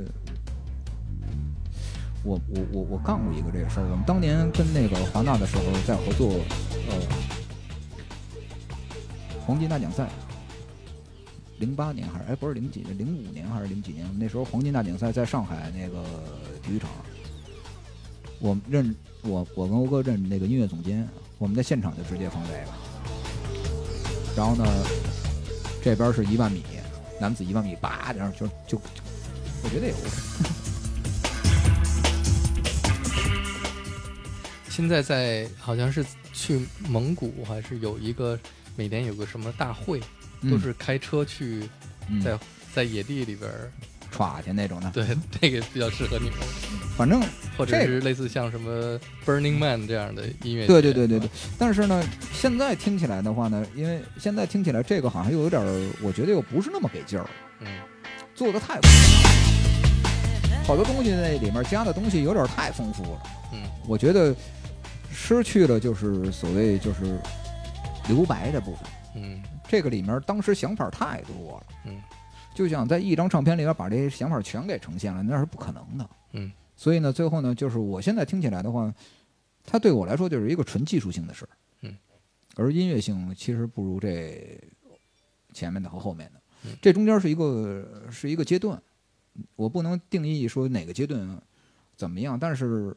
我我只能说就是这个阶段我就是这样了。那么前一个阶段就是那样了，后一个阶段就是那样了，这是这这是比较真实的一个就是生活轨迹嘛。嗯，其实我们越来越，你看从前面的一直聊到现在，每一张唱片每一首作品，它其实是你一个生活的一个一个一个一个，脉络对也也可以叫日记。日记，对，你不同时间做的不同的东西，它是完整的、真实的表达了你当时你这个人在当时那个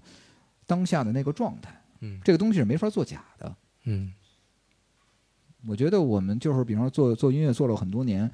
我们唯一可以就是比较跟别人不一样的，就是我们有这一套完整的生活记录在这儿。这这这几张专辑都是在什么时候呢？意向和哦意向呢，就是跟剑青间呢是前后脚，前后脚。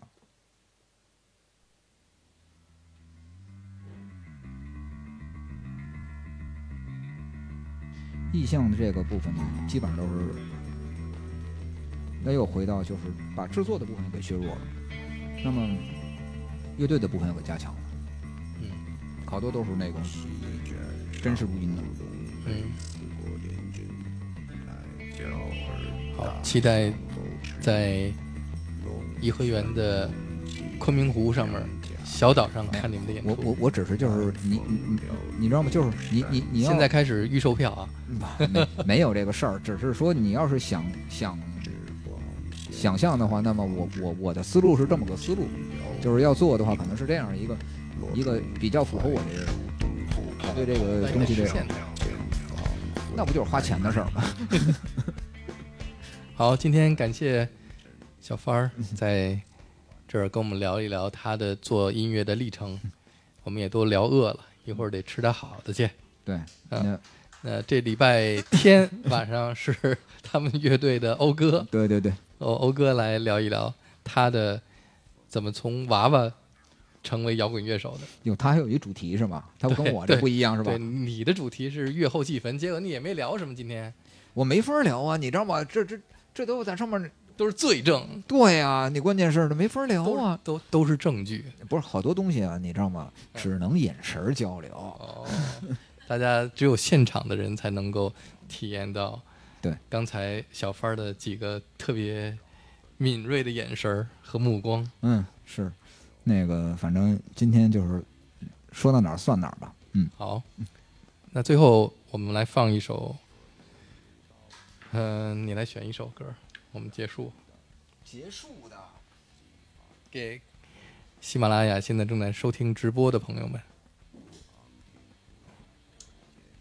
哪首都没法结束，哪首都是挑事儿了。你你随便吧。好。